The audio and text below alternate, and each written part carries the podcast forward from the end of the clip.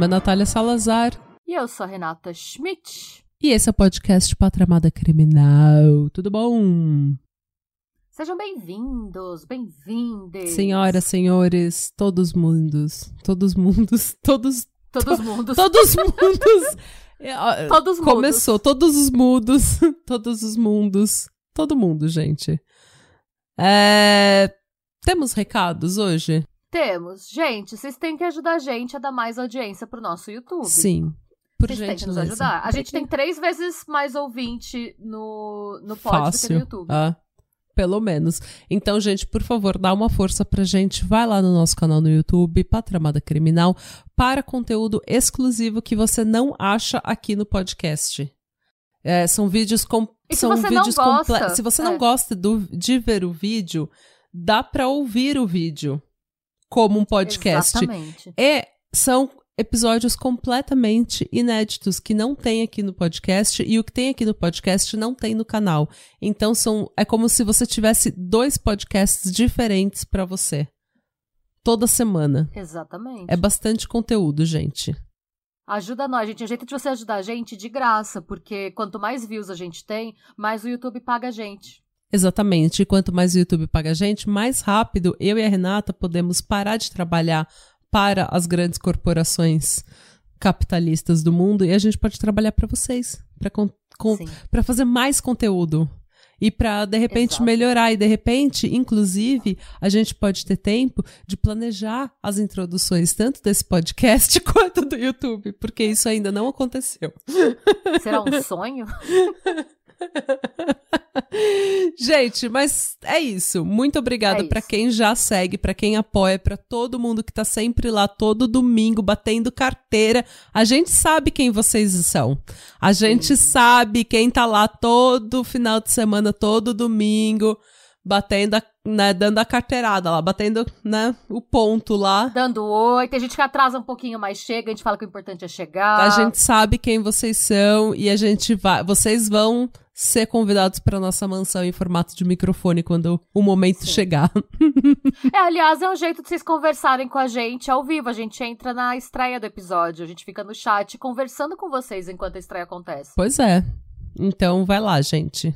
Tá bom? É. Muito obrigada a quem esse- já segue e É, se você não segue, por favor, vai lá ajudar a gente.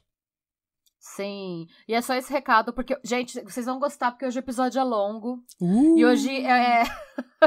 hoje é assim, é. Sei lá, foi. Olha, foi. Escrever esse roteiro pra mim foi uma montanha russa, tá? uh, eu, eu- gosto. É, se prepare, é só isso que eu vou dizer, eu não vou dar mais spoiler. O único spoiler que eu vou dar é que eu conheci esse caso por um Reels. Que eu acho que veio do TikTok. Então, assim, eu vi assim, 10 segundos de vídeo e eu falei, o quê? É real? Eu acho que é um filme. Só que aí não era um filme, porque parecia muito cena de filme, era real, e aí eu falei, eu preciso saber mais. Eita! É isso. É a tristíssima história de Mariane e Ana Bachmeier. Eita, não conheço. Se, se prepara, se prepara. Vai ter, vai ter chão. E va- vai ter polêmica. Eu sei que eu vou falar umas coisas que o povo vai ficar revoltado. Outras coisas o povo vai concordar. Ah, eu, eu já tô prevendo, mas, assim, apesar de tudo, eu acho que essa é uma As das que trombetas tem que do cancelamento É, estão soando já. Então, eu sei que a Tá gente igual- vai falar coisas que vocês não vão gostar. Tá já igual Josué. tá igual Josué na frente de Jericó, soando as trombetas dele já. Nossa, que, que bíblica você. Eu tenho uma história com. Eu tenho uma, uma, uma pequena história, um pequeno histórico com Josué. Quando eu, eu cresci na igreja evangélica, a, eu ia na escolinha dominical. E na escolinha dominical a gente cantava uma música que é Vem com Josué lutar em Jericó. Ei, Jericó. Jericó, Jericó! Eu cantava também na escolinha. E as muralhas ruirão. As trombetas soarão. Hey, hey, Abalando o céu e o chão. hey, hey. É, Guarda alguma coisa, os muros para mim, pois Jericó chegou ao fim. Hey, hey, hey! hey! Ai, gente, olha, faz... Nossa, mano, vai fazer... Deve fazer uns 20 anos que eu não, que eu não ouvi Exato. então, pelo menos, eu tô com 36, faz pelo menos 20 anos que eu não penso nessa música. Cerque os, era cerque os muros para mim, pois Jericó chegou É. ao fim. Exato. E o que, que, é a minha história? Eu amava essa história e eu amava essa música. O ritmo dessa música é bom. Sim, é. É, é aceleradinho. É o, essa música é o Vai Malandra Cristão. Porque Sim. é o ritmo te, te contagia quando você vê, você já tá cantando. É verdade. E daí o que que acontece? É, você cresce e você descobre que Jericó foi um genocídio. Sim. E daí você fala, ah, que legal, todo domingo eu tava lá, hey, celebrando, hey, o celebrando o genocídio. Na Bíblia tá escrito que Josué foi enviado por Deus a Jericó e que não era para ele poupar nem homem, nem mulher, nem velho, nem criança, era para ele passar o rodo e pegar o ouro dessas pessoas. Aí. E daí você fala, olha que legal, né? E eu tô lá todo domingo. Hey, hey, hey, hey Jericó! Vem com Josué, gente! Genocidas Unidos. É, pois é. É, então. E daí eu nunca perdoei minha mãe por causa disso. Eu nem tinha. Se você não tivesse falado isso agora, pra mim, isso tinha ficado, assim, várias lembranças da minha infância cristã que eu escolho ignorar, sabe? Eu tava então, bem. É por Até isso... agora eu estava bem. Agora Mas vou... é por isso que. tá Desculpa, essa é, ainda é uma memória muito. É uma memória muito viva na minha cabeça, eu cantando. Eu lembro da letra. É, viva o genocídio. É, viva o genocídio todo domingo de manhã na, na, na escolinha dominical. Ah, a, a infância cristã. A infância evangélica. Hum.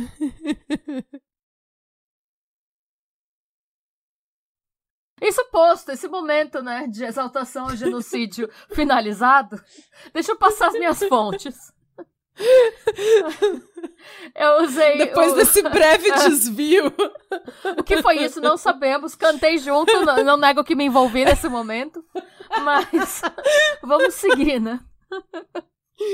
Ai, minhas fontes são o allthat'sinteresting.com, o repositório de teses e dissertações dos programas de pós-graduação da PUC São Paulo, a revista The Bulletin, é, volume 103, de 21 de dezembro de 1982, os canais do YouTube Disturban, é, True Crime and Mysteries Around the World e Me Mehmet Karaman, e o podcast Evidence Law. Alright. E vamos começar. É fonte para um caralho, é, gente. São muitas fontes. E é, é sobre isso. E fim do podcast, né? Tem as fontes. Mas enfim, voltando. A piadelas à parte. Contar a história da Mariane, Mariane Bachmeier. Ela nasceu no dia 3 de junho de 1950 em Sarsch. Ai, gente, eu tô assassinando esse nome, tá? Ela nasceu na Alemanha, o nome da cidade é Starstedt em Niedersachsen. Uhum. É uma cidade alemã que ela é próxima de Hanover. Ela era filha da Hannah e do Josef Bachmeier. Eles eram refugiados da Prússia Oriental. Uhum. E aí, se vocês assistiram o episódio que a gente fez sobre a queda do Muro de Berlim, a Nath conta uma história de um conhecido dela que depois que, eu fui pesquisar sobre isso, fez total sentido o que você me contou. Hum. Se vocês não viram, vão lá assistir, porque a gente já falou que vocês precisam ver nosso YouTube. Fica bronca da tia. o que, que aconteceu com a família dela? É, os três, né, a Hannah, o Joseph e a Mariane, eles eram prussianos. Hum. E eles moravam na Prússia Oriental, que era uma área conhecida como Corredor Polonês. Ela era ocupada pela Rússia e pela Polônia. Uhum. No final da Segunda Guerra Mundial, os alemães que viviam na, nessa área, na Prússia Oriental, tiveram que evacuar a área. Eles, você podia escolher, na verdade. Você podia ficar lá, uhum. ter toda a sua terra tirada de você e começar a trabalhar na terra que era sua uhum. e trocar seu sobrenome, tirar o seu sobrenome alemão e ganhar um sobrenome é, eslavo, né? Uhum. Ou você podia evacuar a área e pra, na época, a Alemanha Ocidental, porque a gente está na década de 50, depois da Segunda Guerra, a Alemanha estava dividida, hum. como refugiados. Hum. A Hannah, a mãe da Mariana, ela era extremamente rica na, lá na Prússia. Hum. E o, em troca dela fugir como refugiada e vir para a Alemanha, ela perdeu tudo. Eita. Todas as terras que ela tinha foram tomadas pela União Soviética na época. Uhum. E ela era extremamente infeliz no casamento sem, e assim, o dia da, dia da Hannah era falar como a família dela, extremamente rica, tinha perdido tudo e como ela tava nessa, nessa situação de merda. Como ela detestava a vida de pobre. E não era tão pobre assim, eles eram uma família de classe média. Mas enfim. Uhum. Ela reclamava para um caralho, era isso. Tudo que ela falava era como ela, ela era infeliz. Consequentemente, a Marianne, desde muito pequena, ela acabou se aproximando muito do pai. Tá. O que também não era uma boa coisa, tá? Assim, porque a Hannah não reclamava sem motivo. Ela reclamava muito sem motivo, mas nesse caso, hum. ela ser infeliz no casamento não era só culpa dela. Ai. Quem era o Josef Barmeyer? Ele era um militar reformado hum. que, durante a Segunda Guerra Mundial, serviu na Waffen-SS, que era o ramo militar da SS nazista. Uhum. Ele era extremamente condecorado, ele chegou a receber a Knight Cross of the Iron Cross pelo papel de liderança da Alemanha nas batalhas contra a frente russa. Hum. O que, que é essa condecoração? Em português, o nome é Cruz de Cavaleiro da Cruz de Ferro. É uma variante da Cruz de Ferro e considerada a mais alta condecoração concedida pela Alemanha para reconhecer os atos de bravura em combate ou uma liderança bem-sucedida e decisiva durante a Segunda Guerra Mundial. Então, ele tinha essa condecoração. Ele, ele era pica. Ele era um militar condecorado do exército nazista. É, ou seja, coisa boa não era. E aí, assim. Gente, e aí eu fico pensando que tem umas coisas que não teve como eu não pensar no bolsonarismo, sabe? Por quê? Mesmo Porque, assim, da... Por se soa como pato, anda como pato e nada como pato, é Bolsonaro. Mas por que que eu pensei especificamente no bolsonarismo? Mesmo com o fim da guerra, e, gente, para quem não sabe, é, para quem não viu também o episódio sobre a guerra de, uh, o Muro de Berlim, o Hitler se mata no final da Segunda Guerra, né? Segunda Guerra, quando a Alemanha é invadida, o Hitler é, casa hum.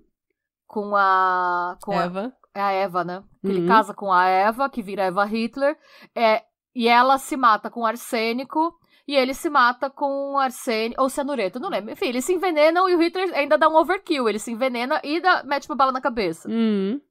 Enfim, Ainda assim, o Joseph, ele achava que o Hitler não tinha morrido. Ah. É igual o povo que acha que o Trump ainda é presidente dos Estados Unidos. É, é e é o povo que quando o Bolsonaro voltar, porque ele tá pra voltar pro Brasil agora, é. vai negar resultado de eleição, porque o Bolsonaro já tá, já tá avisando, nem chegou. Já, já tá, tá avisando que vai dar golpe. Que... É. Exato, vai tentar, né? É. Mas enfim. E o pai da Marianne vivia falando, não só pra ela, mas para quem quisesse ouvir, que o Hitler ia voltar. E que o Hitler chegando de volta na Alemanha, ele ia dar início ao Quarto Reich. Ixi. E que ele voltando pro dar início ao Quarto Reich, ele ia pegar as terras que foram confiscadas dele e da esposa dele, ia devolver para eles e que ele ia ser promovido a general. Basicamente, a Mariane conta que as histórias para dormir que ela ouvia do pai dela eram sobre como o Führer ia voltar e a pátria ia ser o que era antes. Essas eram as histórias de Niná. Como se não Qualquer bastasse... semelhança é mera é. coincidência. Pois é. Como se não bastasse tudo isso, o Joseph era conhecido por ser extremamente rígido, aquela criação germânica, extremamente católico e extremamente bêbado. Ugh. Ele passava todos os dias no bar, porque ele era um militar reformado. Depois uhum. da guerra, o exército alemão foi desmantelado, né? Eles não podiam ter uhum. exército. Então, ele. Bebendo as mágoas nazistas dele. Ah, e o spoiler alert, ele não era um bêbado feliz. Ixi. Ele sóbrio já não era feliz, né? Ele sóbrio já falava que o Hitler estava vivo. Você imagina esse maluco com os uísque e umas cervejas da lomba. Ai, gente. É. Ele era aquele é. tio deselegante da, do churrasco do domingo. Sim. Eu fico imaginando a tristeza que devia ser você ir num bar na Alemanha naquela época. Só devia ter nazista chorando. Só devia, devia ser assim, o antro dos velhos nazistas chorando as pitangas e ficando agressivo no bar. É. Não tem onde jogar meu sadismo, sabe? Deixa eu Exato. jogar naquele. É. Então, assim, não era incomum que quando ele voltasse para casa do bar, ele tivesse ataques de fúria. E nesses ataques de fúria, quem apanhava era a Mariane e a mãe dela. Hum. Mariane Hanna. Surpreendendo um total, né, de zero pessoas, o casamento não durou. Uhum.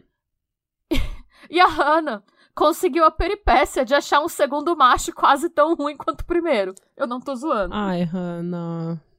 Mas é. também quem que ela ia achar naquela época? Só tinha nazista chorando as pitangas? E bebendo Ai, as mágoas deles. É. é. difícil. Ela, é. Também eu tento não julgar muito a Hannah, tento levar, eu tento levar em conta o contexto, a época em que ela foi criada, que a gente tá nos anos 50, que ela veio de uma família extremamente rica e cresceu acreditando que ela tinha que ser esposa e era isso, sabe? Então eu tô tentando passar um pouco de pano pra ela, mas é difícil. Hum. Porque com quem ela casa? Ela casa com um cara que chama Paul Weiss. Ele era um lutador de wrestling profissional e caminhoneiro.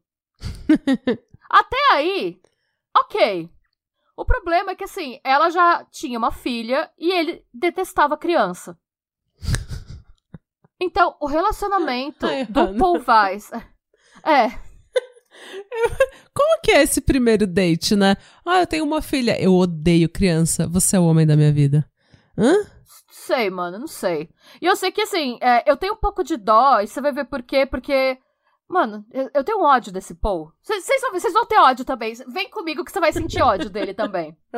Co- alguns motivos pelos quais o relacionamento dele com a Marianne era difícil. Logo que eles casam, a Hannah e o Paul, e ele, é, ela muda pra casa dele, ele fez questão de construir no fundo da casa um jardim que era tipo o sonho de toda criança. Sabe esses jardim que parece tipo um jardim secreto da vida? Uhum. Primeira regra que ele impôs pra Marianne: você não pode entrar aqui. Ah, Eu fiz esse jardim que toda criança deve amar, mas não é pra você. pra quem que é, então? Ele não gosta de criança, então ele proibiu ela de pisar no jardim. Ele falou que ele ia checar, se tivesse marca de pé de criança, ele ia ser castigado. Nossa, que insuportável. A Mariane, ela também, ela é afrontosa desde pequena. E o que que ela fazia? o Paul queria que ela chamasse ele de pai, porque ele também não gostava do estigma de estar com uma mulher divorciada. Ele queria que as pessoas achassem que ela era filha dele. Uhum. E por conta disso, ela fazia questão de se recusar a chamar ele de pai. Ah, eu adoro. Eu faria a mesma coisa. Ela chamava ele e a, a Hannah ficava, ai, você não vai lá com seu pai? Ela falava, esse não é meu pai, esse é o tio Paul. E sempre que ela Só chamava quem cresceu de sendo esse tipo de gente É. sabe o quão maravilhoso é ouvir que você não tá sozinha. Pois é.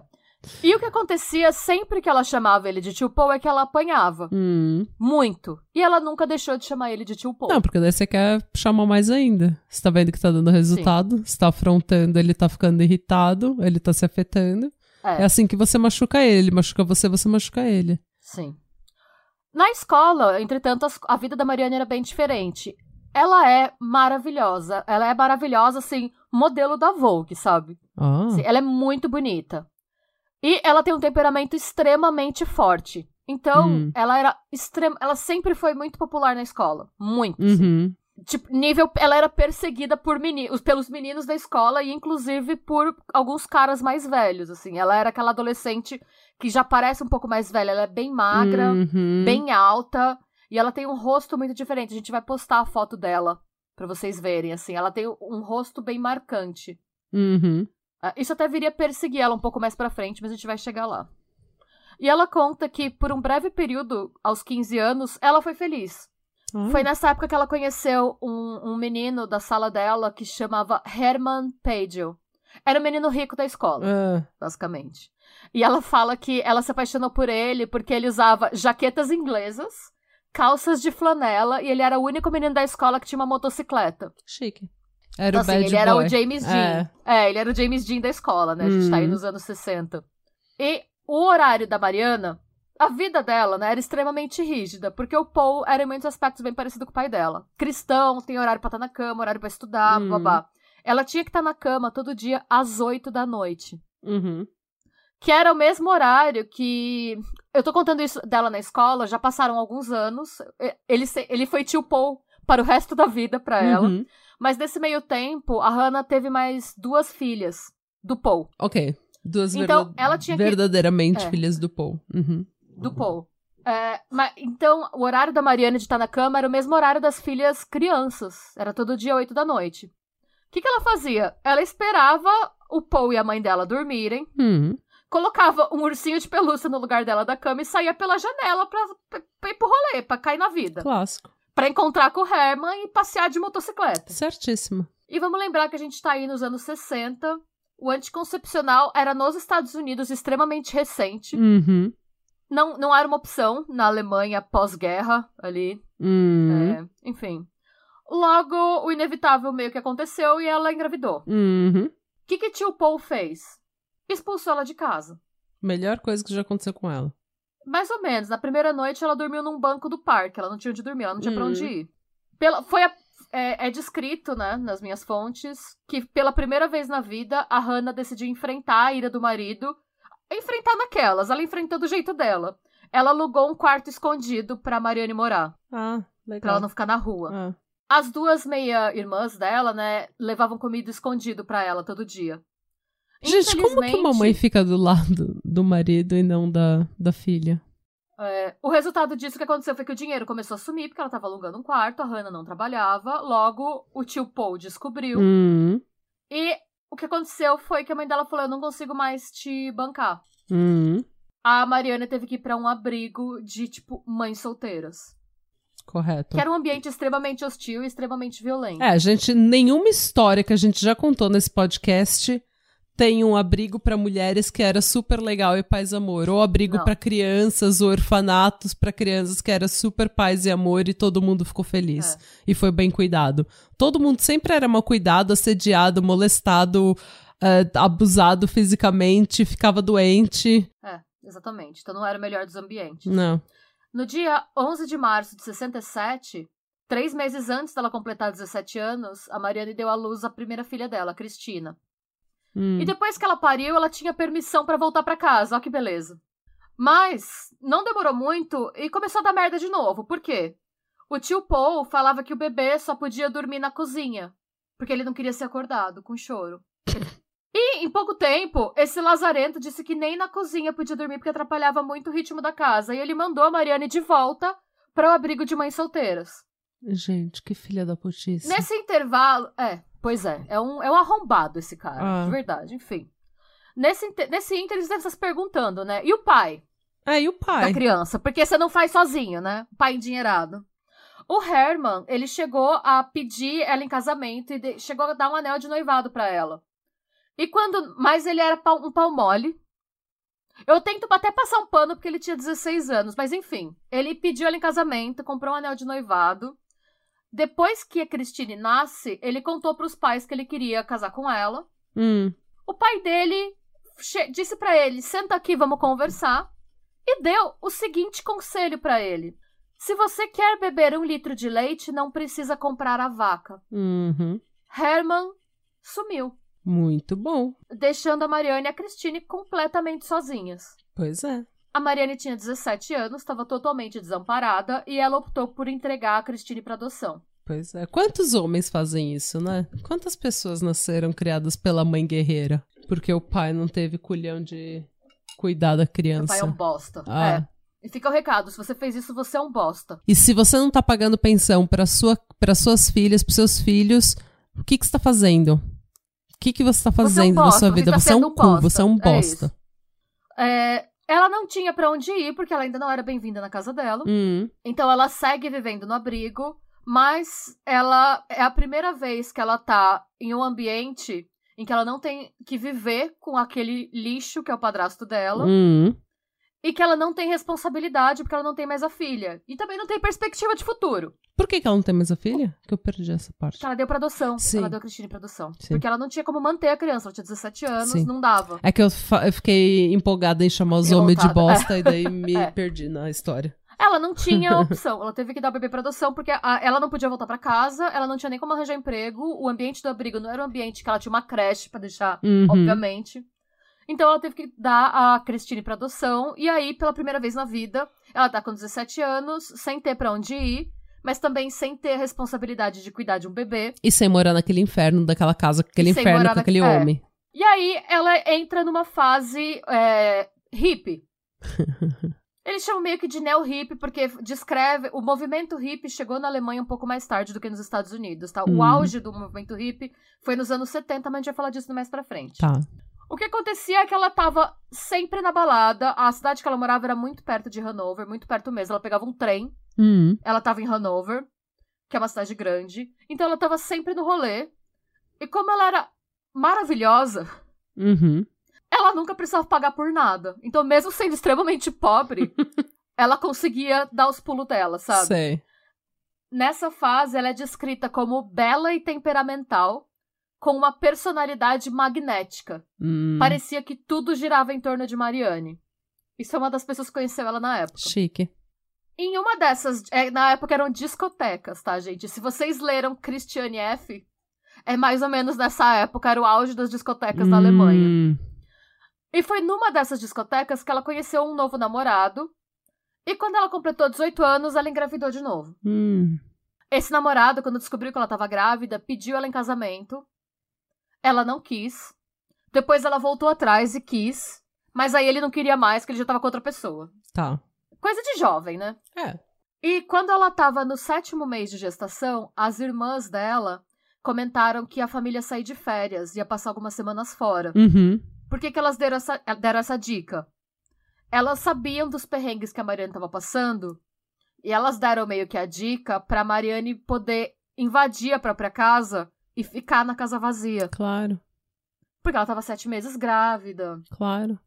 tudo mais, né?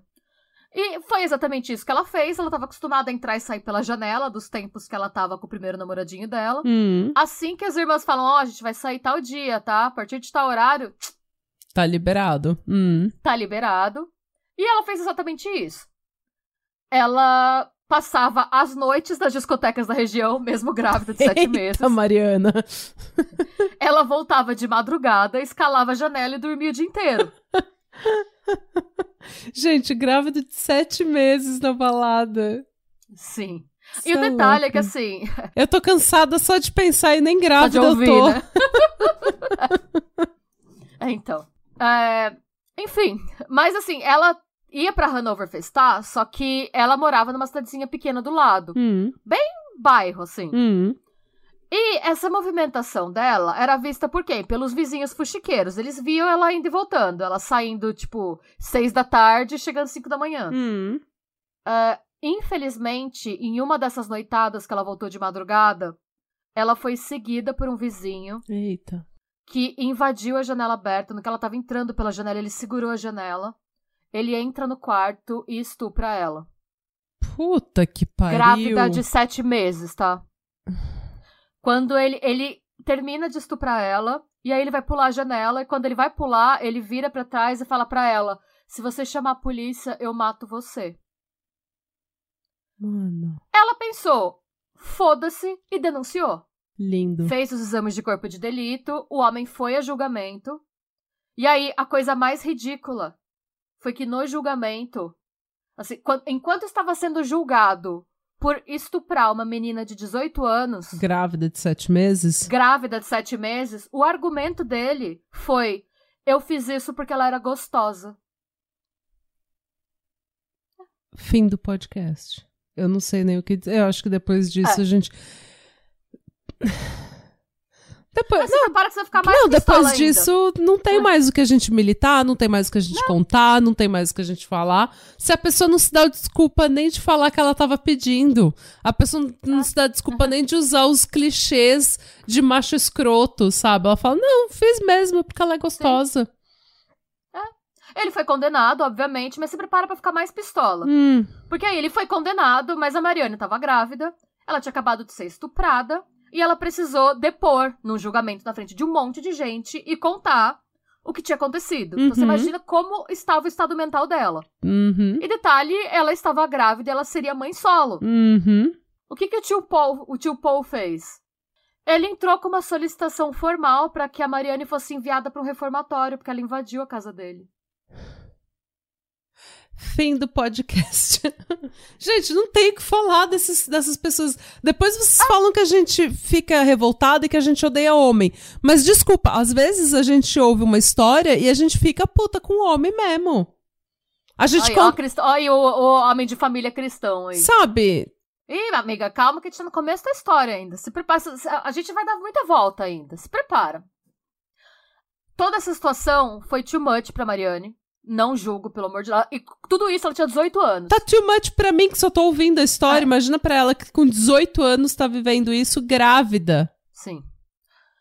Foi too much pra ela e ela tenta suicídio. E ela chegou a ser declarada morta por alguns segundos. É, ela foi revivida a tempo de se salvar e de salvar o bebê. Nossa, que bom. E depois disso ela tem que ficar em observação, porque ela tem. É, ela tá num frenesi, assim, ela tem que ser posta meio que numa, numa vigília. Numa vigília pra não se matar, numa suicide watch. É, claro. O bebê nasce depois de dois meses, não nasce prematuro. Com Uhum. nove meses. Dois meses depois, né, o bebê nasce. E algumas semanas depois do parto, o tio Paul morre. Hooray! Uh, a melhor coisa que ele fez essa história toda. É. Ainda assim, é, a Mariana optou por é, deixar a segunda filha ser adotada pela família dos pais da criança. Hum, Porque ela considerou que ela não estava com estrutura mental nem pra cuidar dela mesma. Ela ainda não tinha superado o trauma da violência sexual que ela sofreu. claro, Não gente. tinha superado a tentativa de suicídio, a reação da. é, o fato de se sentir desamparada pela família. Ela sentiu que a criança. Ela não tinha condição de cuidar da criança. Claro que não.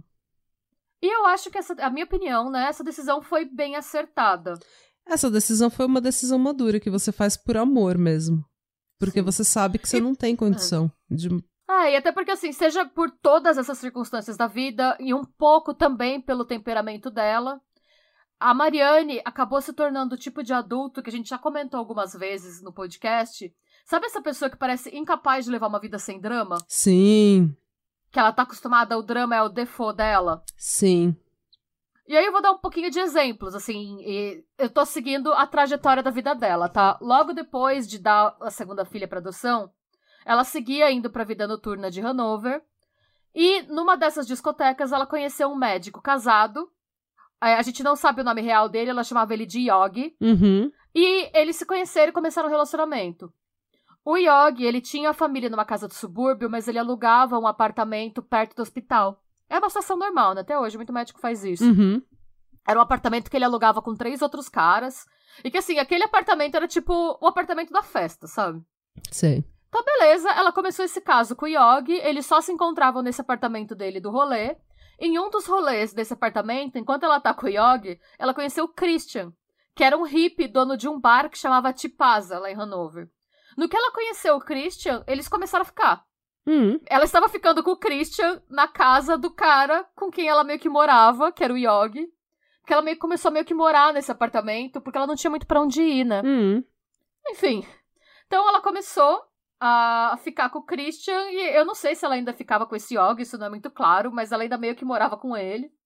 E o relacionamento dela com o Christian era. a- Ele se apaixonou imediatamente por ela. Ele falou que ele bateu o olho nela, ele queria construir uma vida com ela. Hum.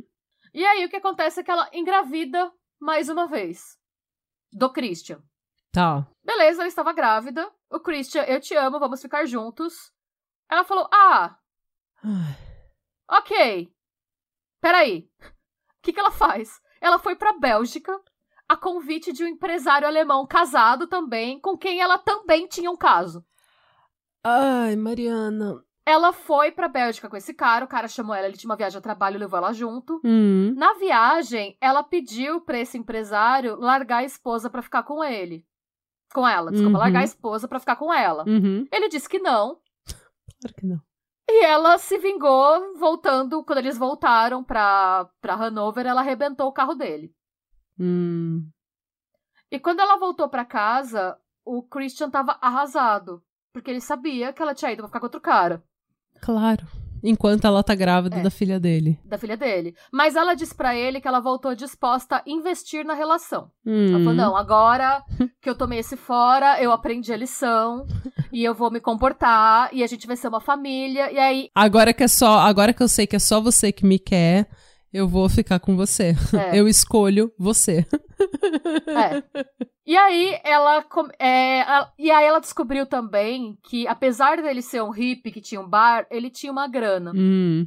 A família dele tinha dinheiro. Aí ela, o olhinho já cresceu também. Hum. Ela pensou, ó, vai dar certo, vou fazer dar certo.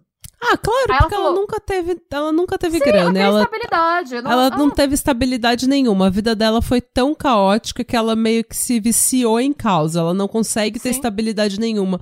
É claro que cresce o olho você poder ter uma estabilidade, sabe? Falar, porra. Não, e o dinheiro que é seu, você não tem que ficar pedindo pra mãe, pra amante. É, pra- exatamente, uma pessoa que vai cuidar Sim. de mim. Ela tem aquela questão de abandono, porque a mãe meio que abandonou ela, né? Deixou o, o, o marido jogar ela pra fora de casa, então tem aquela sensação de abandono. Ela quer alguém que cuide dela. Ela tá extremamente carente, claramente carente. Então, ah, eu entendo. Não, sim, não, é compreensível, não tô falando que não é. É, ela chegou, então ela começou a trabalhar no bar dele como garçonete. E por alguns meses estava tudo bem. Hum. É, é aí que nasce a Ana, em 14 de novembro de 72.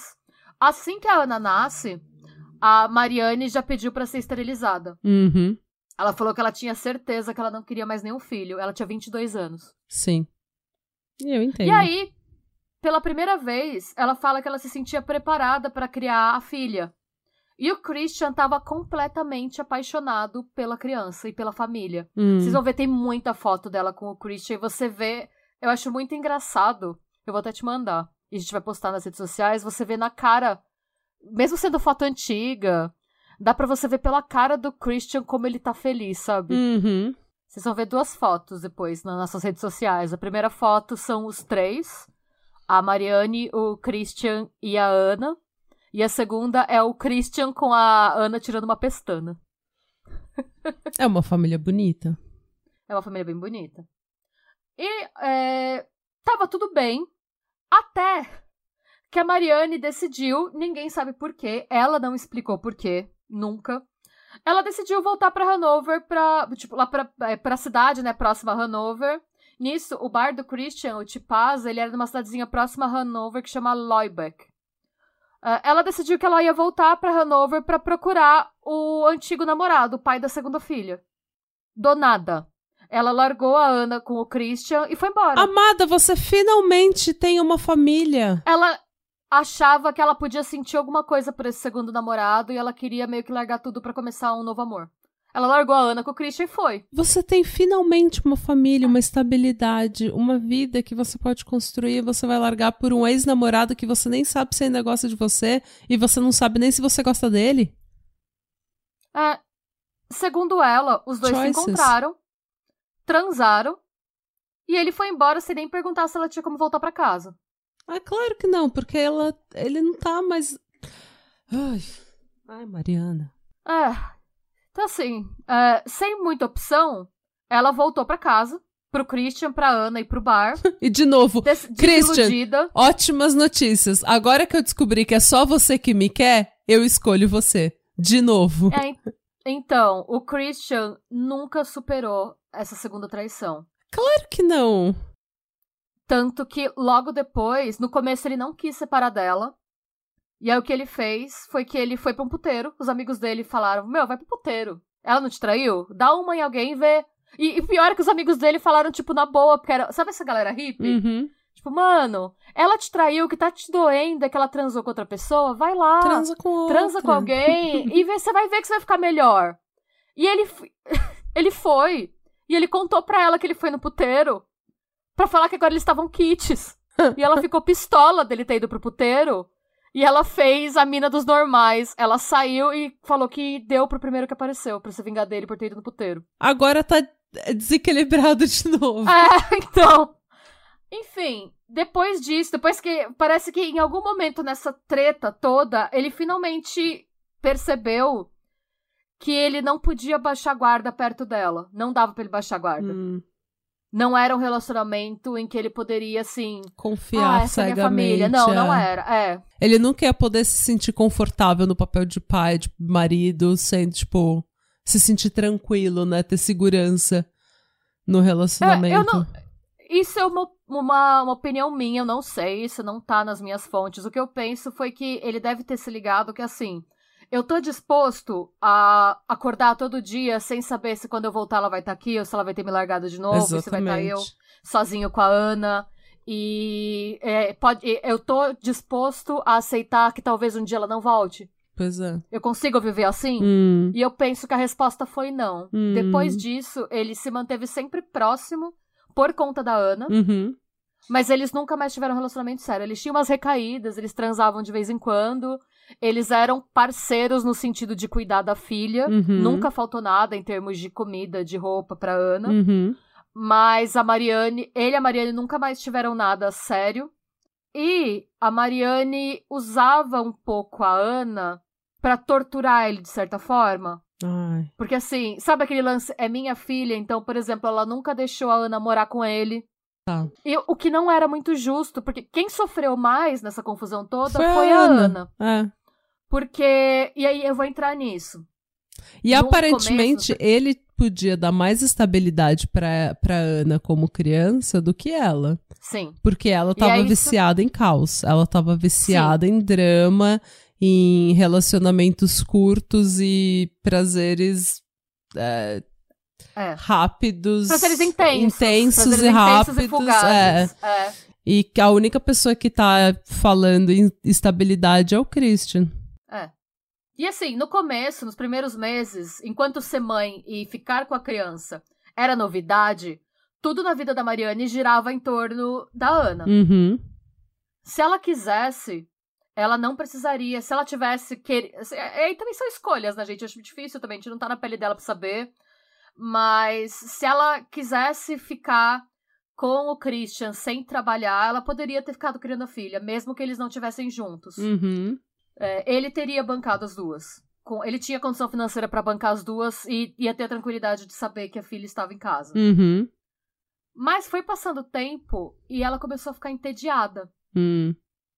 E ela sempre foi uma pessoa extremamente sociável, extremamente extrovertida.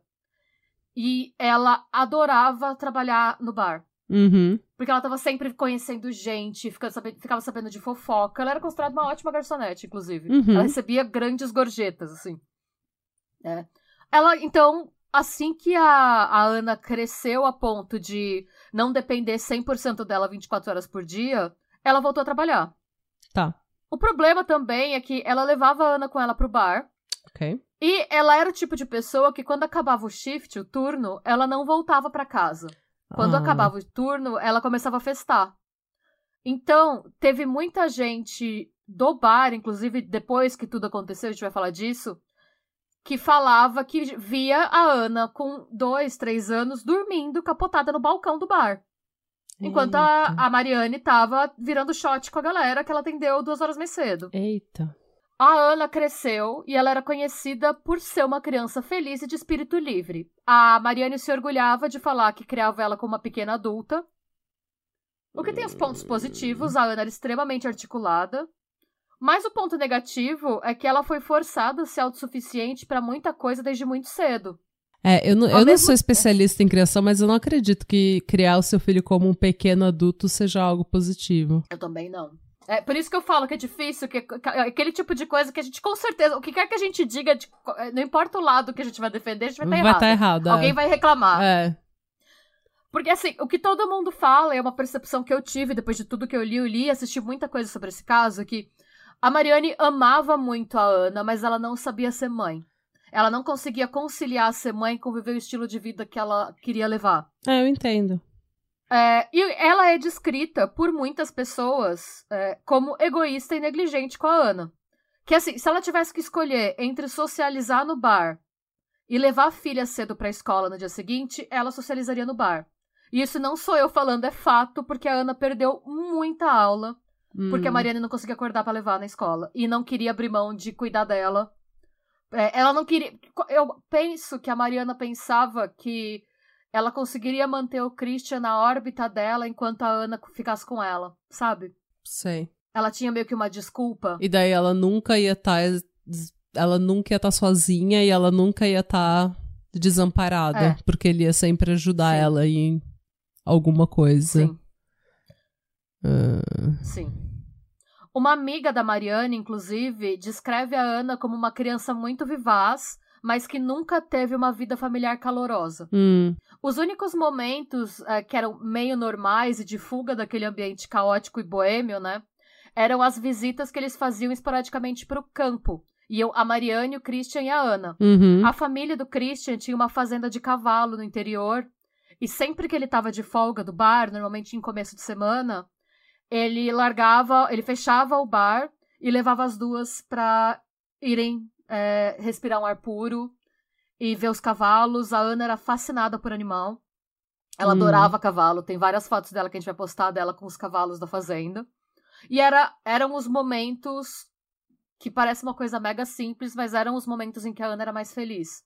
Hum, É, o que eles descrevem, a, a infância da Ana é descrita como uma infância das, típica da cena hippie tardia da, do Da extremo Alemanha. norte da Alemanha. hum. Não tinha regra, é, não tinha horário de dormir, esse conce... noite e dia é um conceito muito abstrato. é um conceito capitalista. aula, é, é, aula é uma coisa opcional, porque é mais importante a mãe dormir. E a Ana tinha muita liberdade de andar sozinha pela rua. Porque. Posso te falar? É... Eu, tinha, eu tinha uma conhecida que ela era. Ela era a, a véia da, das teorias de conspiração. Tudo que era teoria de conspiração, ela acreditava. Todas. Tipo, todas. E ela era toda assim, riporonga, alternativa, cristais e tal. E daí ela, uma vez a gente tava conversando, ela pegou e falou assim: É, porque você sabe que a gente sonha mais de manhã, né? Eu falei, ah, é verdade, realmente, eu sonho mais durante a manhã, tipo, do período assim, antes de você acordar, sabe? Das, sei lá, 5 às 8 da manhã é quando você sonha mais. É realmente dela. É por isso que esse sistema faz a gente acordar tão cedo, que é para que a gente não sonhe. Daí eu falei, ou é para aproveitar a luz do sol, né? Mas tudo bem. Nossa. Ou a gente cresceu nesse sistema porque a gente precisava aproveitar a luz do dia. Ai, gente. Dela, não, não, o sistema foi todo forjado para evitar que as pessoas sonhem. Falei, ok. então, Ok. Olha, tô me chamando. Ali, é Eu vou olhar tartaruga. aquilo, aquilo. Olha, Vacina, tem que dar vacina na minha tartaruga. eu preciso passar aspirador na rua.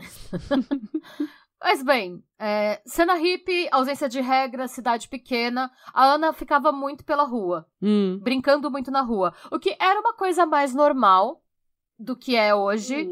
Mas a Ana ficava muito na rua em horário que seria de aula. Então ela ficava muito sozinha. E como ela era muito expansiva, Hum. ela ficava batendo papo e brincando com os bichos de estimação dos vizinhos. Tipo, cachorro do vizinho. Largado, não. É. Sim. Ela era o Chaves da vizinha. É, ela- eu pensei no pior que eu pensei no Chaves. Fiquei meio triste até. Bom. Ela era chamada na vizinhança de Pequena Ana. E todo mundo conhecia ela. Era Pequena Ana. A galera, às vezes, sabe aquelas mães que às vezes, ah, vem aqui, come um bolo. Sim, claro. E depois fala mal da mãe. Ah, é aquela mãe dela. é É uma claro. desnaturada. É. Deixa a criança aí isso. largada, a criança suja. Imunda a criança. Os pezinhos da criança, tudo Aqueles imundo. pé encardido. Bom, aproveita essa risada, porque suas risadas vão acabar agora. Agora- que o barato. Quase uma hora de episódio, e agora que o barato vai ficar louco. Ai, Deus. É. E, é por, e tudo que eu contei até aqui vai, vai ser utilizado. Vocês vão entender porque que eu, dei, porque que eu contei essa introdução toda. Hum. E aí a gente vai pra noite de 4 de maio de 1980. Na época a Mariana tinha 7 anos. A Ana tinha 7 anos, desculpa. Na época a Ana tinha 7 anos. É, e nessa noite, a Mariane precisou dar uma bronca na Ana, que era uma coisa que quase nunca acontecia. Uhum. Porque ela, ela fala que ela tratava a filha como uma adulta. O que a filha queria fazer, ela podia fazer. E é, Uhum. a Mariane não lembra o que aconteceu, mas foi assim. é, a Ana assustou porque era muito difícil ela tomar uma bronca. Sim, E ela foi dormir emburrada, porque ela tomou uma bronca. claro. No dia seguinte, como em muitos outros dias da, da vida delas, a Mariane perdeu hora e não conseguiu levar a Ana na escola. E aí, ao perceber né, que ia ter um dia livre pela frente, a Ana perguntou pra Mariane se ela podia brincar na rua. E a Mariane falou: pode, mas você não pode ficar muito tempo fora, porque eu preciso sair, eu preciso que você. É, 15, vi- 15 minutos, meia hora no máximo, beleza? Hum. E assim, gente, a cidade era muito pequena, a Mariane nem trancava a porta. Então não tinha nem o risco da Ana perder a chave. Era assim, olha, 15 minutos, meia hora fora, depois você volta, porque eu não vou estar perto. Hum. A Ana disse ok. E aí a Mariane foi pra uma entrevista com o Jornal da Região. Por quê? A Mariane tinha uma perua Volkswagen toda decorada com pinturas de artistas do bairro. E um dia um jornalista viu, era bem perua de hippie, e o jornalista Ah. queria fazer um perfil contando, tipo, bem coisa de jornal do local, queria tirar uma foto Sei. do carro com ela na frente do carro e contar a história da vida dela, por que que o carro era assim, como que as pinturas chegaram no carro. Aham. Enfim, ela foi dar essa entrevista com o repórter e depois ela foi pra casa de um casal de amigos é, para discutir a possibilidade deles cuidarem temporariamente da Ana pra ela como se fosse foster parents. Hum. É, foi só uma discussão preliminar. É, o problema é que ela tava começando a ficar preocupada com o número de faltas da Ana na escola. Ah. E ela achava que talvez fosse melhor pra Ana ter um ambiente mais estável. Uhum. Mas eu fico pensando por que, que ela não deixou a Ana com o Christian. E eu acho que é um pouco esse lance do ser viciada em caos. Em criar um problema onde não tem para ter um drama. Porque Sim. com certeza ele ficaria pistola, porque ela não consultou ele, ela só foi conversar. Uhum. Eu imagino que teria evoluído pra uma situação que um belo dia ele ia chegar pra ver a filha e ele ia falar, "De- deixei com o casal tal. É. Sem falar nada. Então, assim, a gente só pode especular, a gente não sabe. É, nunca passou dessa etapa. É muito estranho que ela não tenha nem considerado deixar com o pai. Que é o único pai dos filhos. De todos os filhos dela, o único pai que realmente quis cuidar da filha foi o Christian, que quis ter uma estabilidade, que cri- quis estar do lado, é o Christian. Foi. Por que, que ela, pra essa, ela foi arrumar uma foster house? Tipo, Foster- uma é. foster home. Eu, hein? A gente nunca vai saber por quê, porque quando a Mariane voltou pra casa, a Ana não estava lá. Hum. Nisso, ela ligou imediatamente pra polícia e relatou o que aconteceu. O que, que ela achou que tinha acontecido? Que depois da discussão que elas tiveram na véspera, a Ana podia ter decidido ficar brincando mais tempo na rua ou ir pra casa de uma das amiguinhas e que pra dar um susto nela. Hum. Como já tinha acontecido outra- outras vezes, assim, vezes em que a Ana tava contrariada, ela sumia pra chamar atenção. Tá. É a cara da Que é um mãe. comportamento que ela provavelmente. É, exato. A mãe tomando no cu, fazendo, tendo a filha É. igualzinha a ela. E ela contou isso pra polícia. O que, que ela falou pra polícia? Eu acho que foi isso que aconteceu. Eu tô entrando em contato que vocês podem me ajudar, porque se, se eu bater de porta em porta e vocês também, a gente vai muito mais rápido. Hum. E a polícia concordou e ajudou ela. Uhum. E, assim, é, chega a ser um pouco engraçado, porque a princípio fica claro que a intenção da Ana era essa mesmo. Porque em algumas das portas que a polícia e que a Mariane bateram, as mães abriram e falaram: Ah, a Ana bateu aqui sim, mas a fulana, a filha, tava na escola, Hum. então elas não podiam brincar. Então elas viram que realmente o plano tinha sido esse, mas porque todas as crianças estavam na escola nesse horário, ela não achou ninguém Hum. com quem ela pudesse brincar. É, as horas foram passando, a Ana não aparecia. Ai. E a Mariana foi, a Mariane foi ficando cada vez mais desesperada e a polícia frustrada porque era uma coisa que não era comum acontecer na cidade. Claro. Nisso, algumas horas depois, uma mulher entra na delegacia extremamente abalada Ai. e ela pede pra falar com, com um delegado em particular. Hum. Tipo, gente, eu preciso falar, não quero falar aqui, eu quero ir pra uma sala, eu quero conversar a sós com alguém da polícia. No que eles colocam essa mulher numa sala, ela fala que o noivo dela tinha acabado de confessar pra ela que ele tinha matado uma criança no apartamento que os dois dividiam. Meu Deus. Quem era esse noivo? O nome desse homem era Klaus Gabr... O nome desse homem era Klaus Grabowski. Ele era um açougueiro e ele tinha um passado extremamente conturbado. O histórico de crimes sexuais contra crianças dele começou em 1970, dez anos antes. Meu Deus. Nesse ano, ele correu atrás de uma menina de seis anos na rua e tentou estrangular a menina. Mas, gente. Só que essa menina gritou tão alto que e eles estavam na rua Hum. que ele precisou soltar a menina. Nisso, a menina conta pros pais, ela ainda tá com as marcas no pescoço. Hum. Os pais levam a menina pra polícia e ele foi acusado de tentativa de homicídio e recebeu liberdade condicional. Ah, que bom. Por tentativa de Né? homicídio de uma criança. Se prepara pra ficar mais revoltada ainda. Alguns anos depois, em 1975, ele abusou sexualmente de duas meninas de sete Hum. anos. Os pais das meninas denunciaram. E aí, ele recebeu a seguinte avaliação psicológica. Eu vou ler um trecho. Com base na opinião convincente do Dr. Hartmanis, o conselho está indubitavelmente certo de que o instinto sexual anormal do acusado é viciante. O acusado estava consciente da atividade não autorizada, mas estava consideravelmente limitado em sua capacidade de evitá-lo por causa de seu vício no crime. Ou seja, a culpa não é dele, ele tem uma piroca maluca. É. O crime dele é viciante, a condição dele é viciante, então ele não tem como parar o Ele crime. sabe que ele ele tá sabe que ele tá fazendo errado, mas ele não tem como parar por causa do vício. Pois é. E aí, por Ai. Hum. conta desse veredito, em 76 ele foi condenado a passar por um tempo em uma clínica de tratamento psicológico. E como parte dessa reabilitação, ele foi quimicamente castrado. Amém. E aí eu vou ler um trecho do artigo Castration in Germany, que foi escrito pelos médicos Reinhard Will e Klaus Bayer, publicado em junho de 89. Segundo esse artigo, a prática de castração química como punição para crimes sexuais surgiu, um parênteses meu, eu coloquei surpreendendo um total de zero pessoas, na Alemanha nazista, Hum. tendo sido aplicada de maneira compulsória de 34 a 45. Depois da Segunda Guerra Mundial, essa prática de castração química passou a ser opcional para infratores que fossem estupradores, pedófilos, exibicionistas e homossexuais. É, porque afinal de aí eu quero contas. deixar claro, é. Que, que eu quero deixar claro que eu tô lendo um trecho do artigo e que eu, pessoalmente, acho um absurdo homossexuais estarem na mesma categoria que pedófilos e estupradores. E exibicionistas, porque a maioria não é. Exibicionistas. É. Como funciona a castração química, gente? Eu não sabia, fui pesquisar. Agora eu tô expert em castração Hum, química. já pode fazer a nossa própria. Nossa, não. Os agressores, eles são tratados com uma substância que chama estilbestrol. É um estrogênio não esteroide com a intenção de diminuir a testosterona de um homem. Hum, O medicamento antipsicótico benperidol às vezes é utilizado em conjunto para reduzir os impulsos sexuais. Mas esse medicamento sozinho, né, o, o antipsicótico, ele não afeta a testosterona. Entretanto, a castração química é reversível, tá, gente? hum. E aí, o Grabowski fica internado uns meses. E depois desses meses, ele pode escolher.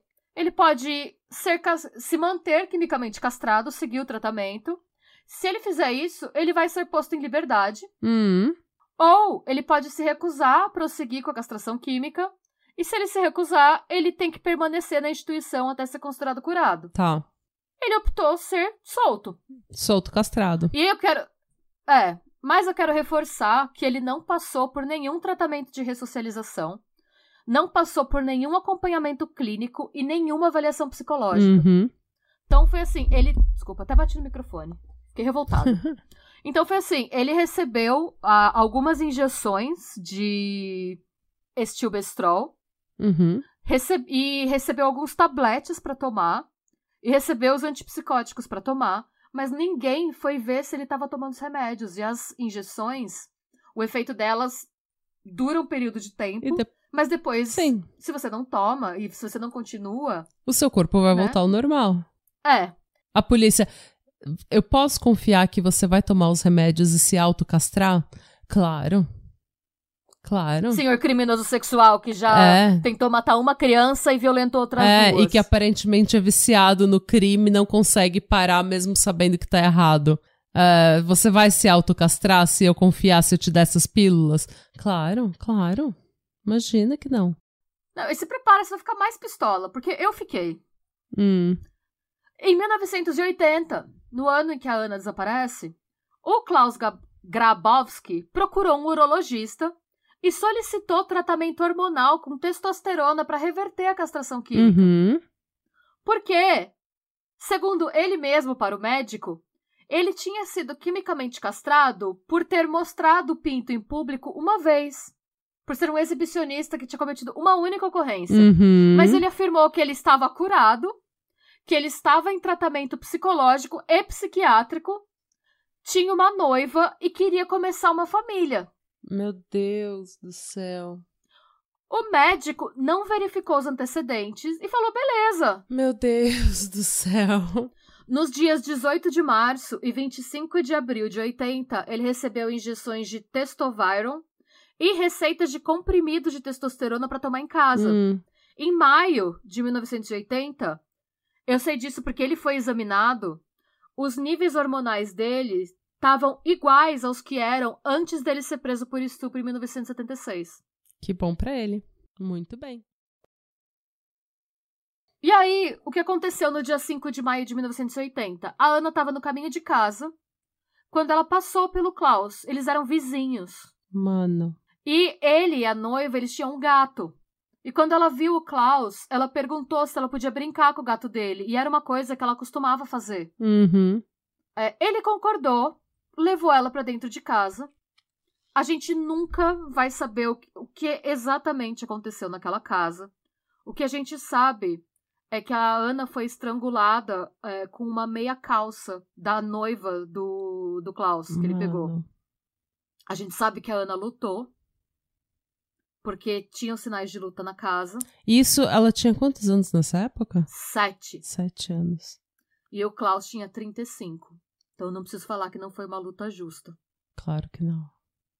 A Mas eu, não achei, eu achei interessante Ah. que as outras meninas que ele tentou estuprar também tinham sete anos, não tinham? Sim, entre 6 e 7. A menina que ele Ah. tentou esganar tinha 6. Mas a mesma faixa etária. Hum. A gente não sabe se a Ana foi violentada ou não. Essa informação nunca foi divulgada. Hum. Mas ela foi amarrada, é, os pés e as mãos dela estavam amarradas para trás. Hum. Então tudo indica que e os psicólogos consultados falam que ela provavelmente foi abusada sim e que as últimas horas de vida dela foram horríveis. Eu duvido que ela não Nisso- tenha sido abusada com o histórico Não, dele. é. E se ele tava com os mesmos níveis hormonais que ele tinha antes da castração. Se prepara que você vai ficar mais revoltada ainda. A noiva chega em casa, a gente não sabe, isso, isso também nunca foi divulgado. Depois vocês vão saber porque muita informação do dia se perdeu.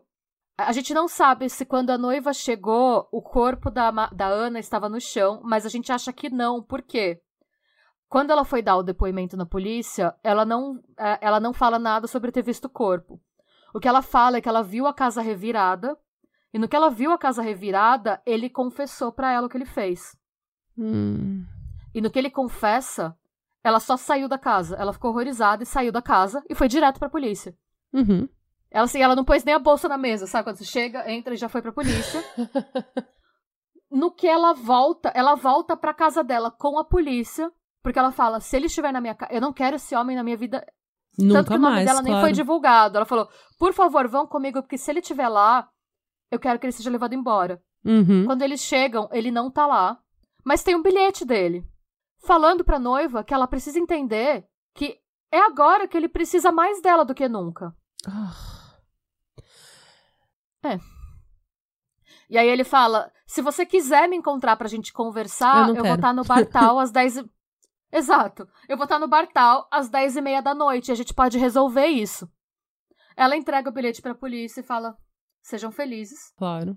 Nossa, eu adorei ela. Porque tem tanta mulher que não faz isso, tem tanta mulher que a gente conta a Sim. história de, ah, a mulher ainda tentou esconder, ou a mulher ficou do lado dele, a Não. mulher. Ela foi perfeita. Nisso, tanto que assim, a participação dela na história foi isso. Ela falou: olha, sejam felizes, tá aqui o bilhete. Hum.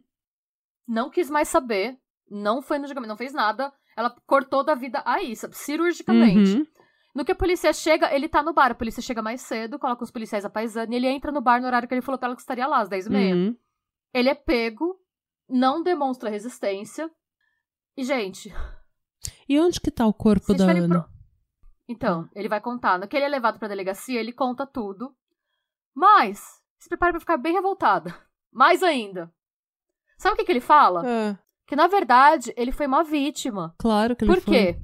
Hum. Ele fala que a Ana pediu pra brincar com o gato, uma menina de 7 anos, e que quando ele deixa ela entrar pra brincar com o gato, ela começa a se insinuar sexualmente pra ele.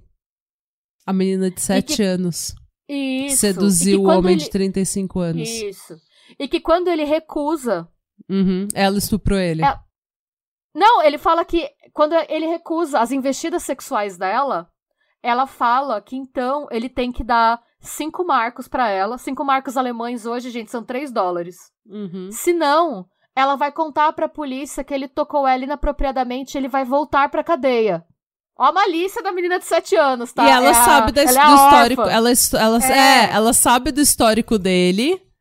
Ela sabe exatamente como que a polícia vai prender ele, o que, que é o crime, o que, que ele Sim. fez. Ela entende tudo E isso. chantageou ele. Tudo isso por 3 dólares. É, e detalhe, a Tudo por menina, a gente sabe que ela não é tão inteligente porque a menina não passou um dia na escola. A menina não também. frequentou a escola por uma semana inteira. A gente sabe que ela não sabe dessas coisas todas. E aí, quando é, ele, aí ele pensou, não tem jeito, eu tenho que matar ela. Claro, Ela tá me chantageando, eu vou ser preso. é a órfã. E aí ele fala que ele deixa que ela ficou sentada numa cadeira, depois essa cadeira foi vista caída, e aí ele foi pro quarto enquanto ela brincava com o gato. ele disse que ela estava esperando ele trazer o dinheiro. Mano. É. E aí ele foi pro quarto, pegou a meia e estrangulou ela. Uhum. E aí ele conta que depois que a noiva dele saiu, ele colocou o corpo da Ana numa caixa de papelão, foi de bicicleta Mano. até um rio próximo Mano. E jogou a caixa lá. E detalhe, ele não contou pra polícia que ele- o jeito que ele amarrou ela. A polícia só descobriu isso no momento da que a polícia achou a caixa. E foi aí que, tipo, a história dele cai por terra, porque, né, ela tava numa posição... Ela tava amarrada, como que ela tava. Sim. É. Bom, A a, a história dele caiu por terra no momento que ele abriu a boca. Porque como é que É. uma menina de 7 anos se insinua sexualmente pra você? Ela é a órfã, né? Sabe aquele o filme da órfã? É. Ela, é- ela é uma, na verdade, ela é uma anã maluca, sabe? Ela não é uma, uma É. menina de 7 anos. Ela é uma anã assassina maluca, que- chantagista. Sensuelen, sabe? Não, é, é um absurdo. A história dele é inteira absurda. Ai, E aí, naquela mesma noite, a Mariane foi informada sobre o que tinha acontecido com a Ana. Aham. E a polícia fala que a reação dela foi muito estranha. Depois que ela foi informada que a Ana tinha morrido, ela se recusou a falar com a polícia. E ela se recusou a ir pro necrotério identificar o corpo. Eita. E a polícia disse que nunca tinha experimentado uma reação como essa e não sabia como lidar com ela. É, eu também não sei nem No o que falar. Então, e aí a gente vai falar um pouco disso. No fundo, a Mariane estava lidando com o sentimento de culpa, de destruição e insegurança do único jeito que ela sabia. Ela estava se odiando por ter deixado a Ana é, sair. Ela estava se odiando por ter cogitado deixar a Ana com os amigos para serem foster parents. E ela não estava conseguindo se perdoar pela briga que elas tiveram na véspera. Hum. E aí eu fui pesquisar sobre luto, sobre e especificamente sobre o luto de mães que perdem filhos. E eu achei um artigo bem interessante que chama O que a morte não destruiu daquele que partiu. A construção de significados no processo de luto materno. Hum. Esse artigo ele é uma dissertação de mestrado em psicologia escrita pela Agatha Pandolfi para PUC, para a Pontifícia Universidade Católica de São Paulo, em 2012. Hum. E ele fala que. Eu vou falar um pouquinho sobre o que que é o luto de maneira geral, tá, gente? Aí eu vou ler bem o que tá escrito no artigo, que não sou eu falando, é uma, é uma dissertação de mestrado. Então, Tá. enfim. Se alguém quiser reclamar, não reclame da dissertação de mestrado. Essa pessoa estudou pra falar esse negócio. Fala com a tal da Agatha. É. O luto pode ser compreendido como uma ampla categoria de respostas biopsicossociais esperadas diante de uma perda significativa. É uma vivência inevitável e contínua, uma importante transição psicossocial, com impacto em todas as áreas de influência humana. Além de manifestações de ordem psicossomática, alterações da instância psíquica também se manifestam após a perda de vínculos com entes próximos. A depressão, a ansiedade, o alcoolismo e o estresse pós-traumático. Segundo Franco, em 2002, por se tratar de um fenômeno complexo, o processo de luto deve ser compreendido por meio de cinco dimensões. A primeira, cognitiva e intelectual do luto, que é marcada por confusão, desorganização, falta de concentração, desorientação e negação. Hum. A segunda, dimensão emocional, choque, entorpecimento, raiva, culpa, alívio, depressão, irritabilidade, solidão, saudade, descrença, tristeza, negação, ansiedade, confusão e medo. C. Dimensão física. Alterações no apetite, visão borrada, alterações no sono, dispneia, palpitações cardíacas, exaustão, boca seca, perda do interesse sexual, alterações no peso, dor de cabeça, choro e mudanças no funcionamento intestinal. Eu nem tinha ideia tudo isso acontecia. Nossa, nem eu. O D, né, o quarto, dimensão espiritual, sonhos, perda de fé, aumento da fé, raiva de Deus, sentimento de dor espiritual, questionamento de valores, sentir-se traído por Deus, desapontamento com membros da igreja. E a última, dimensão social cultural do luto, perda da identidade, isolamento, afastamento, falta de interação e perda da habilidade para se relacionar socialmente. Esse é o luto normal, Uhum. Mas ela descreve um segundo processo que chama luto complicado, que eu acho que é o que aconteceu com a Mariane. Hum. O luto complicado é caracterizado por distorções do luto normal. Segundo Parkes e Rando, o luto é considerado complicado quando suas reações se dão de modo diverso do esperado, que são os, ah, todos os fatores que eu descrevi Uhum. ali, são esperados, né? Ou estão ausentes. Entre os fatores que causam complicações no processo de luto, observa-se negação, repressão, inibição, cronificação ou adiamento do processo de luto ligado à dor. Esses fatores podem ser acentuados em uma cultura que faz com que as pessoas se controlem, não se manifestam e vivam como se a morte não existisse. Hum. Não há padrões que definam quando um ou outro processo está se instalando, porque também devem ser levadas em conta a maneira de ser das pessoas e suas formas de lidar com situações de crise, ou seja, é imprescindível considerar aspectos individuais subjetivos, contextuais e culturais. Pensando na criação que a Mariane teve, aquela coisa cristã severa, é, eu acho, e todos os traumas pelos quais ela passou, eu acho possível uhum. que ela tivesse bloqueado. É, pode ter sido, porque eu acho que. Eu tô pensando aqui como ela reagiu todas as vezes. Todas as vezes que alguma coisa muito ruim aconteceu com ela, ela teve que ser meio estoica. Ela teve que, tipo, Sim. continuar vivendo e meio que atropelar o trauma. Ela nunca teve. Ela nunca teve. Ela nunca processou o trauma o suficiente. Ela sempre teve que continuar vivendo.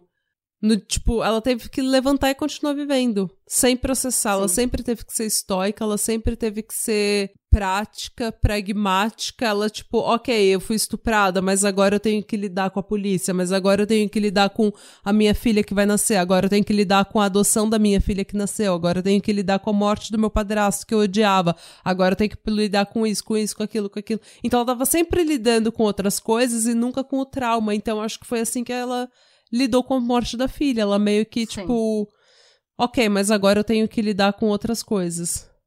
E guarda essa informação, porque isso vai ser importante mais pra frente. Hum. Ah, depois disso, dessa reação que a polícia estranhou, a Mariana e o Christian convidaram os amigos mais próximos pra se encontrarem no bar pra gravar as músicas pro enterro.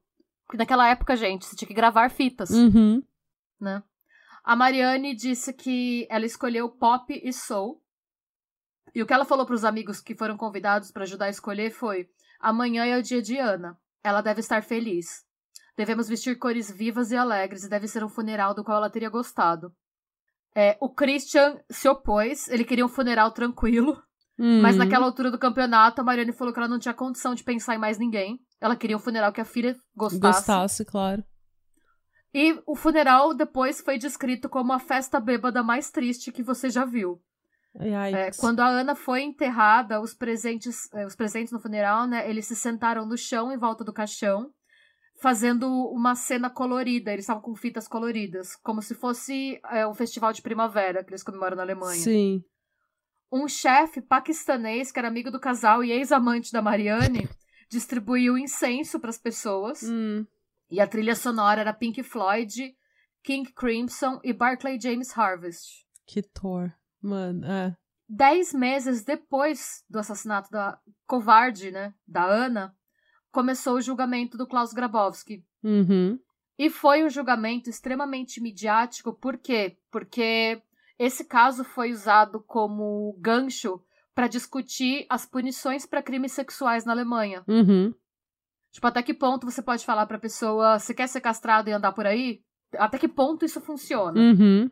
Enfim, e aí foi que a, a Mariane ficou sabendo da versão que o Klaus Grabowski estava dando do que aconteceu. Eita. É. Ih. E os primeiros dias do julgamento, gente, foram assim. Foi basicamente a Mariane sendo julgada pelas escolhas de vida dela. Sim, porque ela tá em julgamento. É, Exato. Então, o que o, o, o advogado de defesa falava era que a Ana. E isso, gente, vocês vão me desculpar, mas eu acho um absurdo o advogado de defesa corroborar a versão que o Klaus deu. Porque qual foi o argumento do advogado de defesa? Que como a Ana, uma menina de 7 anos, vivia pela rua, ela não era uma criança normal, ela tinha malícia. Mano. E enquanto isso. E aí, quem era a mãe dessa menina? Era uma garçonete que trabalhava até tarde da noite e dormia o dia inteiro. Ele usou essa expressão. Pra dizer Pra que ela tinha uma se- vida fácil. Uma- Uma, vida noturna. É. Essa menina quase não vai na escola. E assim, em tudo isso acontecendo, a Mariane fez questão de sentar na primeira fila do tribunal, porque ela queria olhar na cara do cara que tinha estuprado e matado a filha dela. Porque ela sempre foi afrontosa, ela não vai parar de ser afrontosa Sim. agora.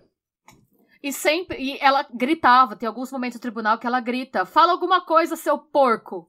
Pra ele. Porque ele ficou lá quieto, né? Hum. Então, o primeiro dia do julgamento, tava lotada a casa, todo mundo tirando foto, filmando. basicamente foi todo mundo falando que a Mariane não prestava e que por isso que filho de peixe peixinho é e que a Ana tinha malícia e que provavelmente o que o Klaus falou era verdade. Foi isso. Claro, claro. Como não acreditar nisso? No segundo dia de julgamento, o urologista que tratou o Grabowski, o que deu a testosterona, mano, que o nome dele era Dr. Volker von End, ele foi chamado para testemunhar. E ele tinha muito que responder porque ele não checou o histórico do cara, uhum. ele só uhum. acreditou na palavra do cara, é, enfim. É, ele disse que o Grabowski mentiu para ele e que o Grabowski não revelou para ele que ele tinha um histórico de dois crimes sexuais contra criança. E quando perguntaram por que, que ele não, não, não pesquisou, por que, que ele não fez o acompanhamento, ele não soube responder. Mais tarde, a Mariane e o Christian entraram com uma ação contra o médico por negligência. Uhum. Mas o resultado foi infrutífero, porque ninguém conseguiu achar um perito que pudesse testemunhar que teve malpractice, sabe? Que o médico cagou. Mano, como não? Pois é. E é no segundo dia de julgamento que o policial vai depor, o policial que encontrou o corpo, ele descreve a cena em que o corpo da Ana foi encontrado. Hum. E é a primeira vez que a Mariane escuta como o corpo da filha foi encontrado. Hum. E o, hum. assim, a cerejinha no bolo de merda, hum. quando tá acabando a sessão, tá todo mundo levantando para sair, a Mariane tá num canto, e vocês vão ver depois, a gente vai colocar isso. Ela, tá, ela se vestiu de um jeito bem discreto do julgamento. Ela tá sempre de cabelo preso, com casacão. E ela tá num canto e ela escuta uma conversa entre o juiz, é, é o juiz que estava presi é, que presidindo a sessão, ele chamava Hop, e o advogado de defesa do Klaus Gar... eu não, Gente, eu tenho problema com esse nome. O advogado de defesa do Klaus Grabowski, hum. em que o advogado solicitou que o Grabowski subisse no banco de testemunha para dar a versão dele da história. Aquilo que ele já falou pra polícia. Que a menina tentou seduzir ele, em troca de cinco marcos. Uhum.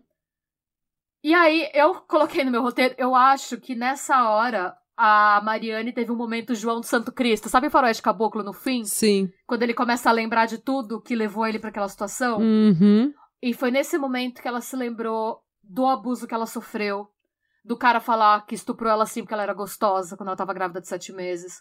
Tudo que ela apanhou do tio Paul. Tudo que ela apanhou do pai dela. Uhum. O que ela apanhou de. Eu acho que ela pensou em todos Esse é o problema de ser homens... estoico, né? Porque daí quando vem, vem tudo. é. E aí, antes de eu continuar a história, eu quero que você veja o vídeo. Ai, o vídeo, o que, vídeo que a gente vai postar. Vai ser o vídeo. A gente vai postar esse vídeo, gente, antes das fotos. Porque esse vídeo é icônico. Esse vídeo foi filmado, é, é a filmagem original do terceiro dia do julgamento.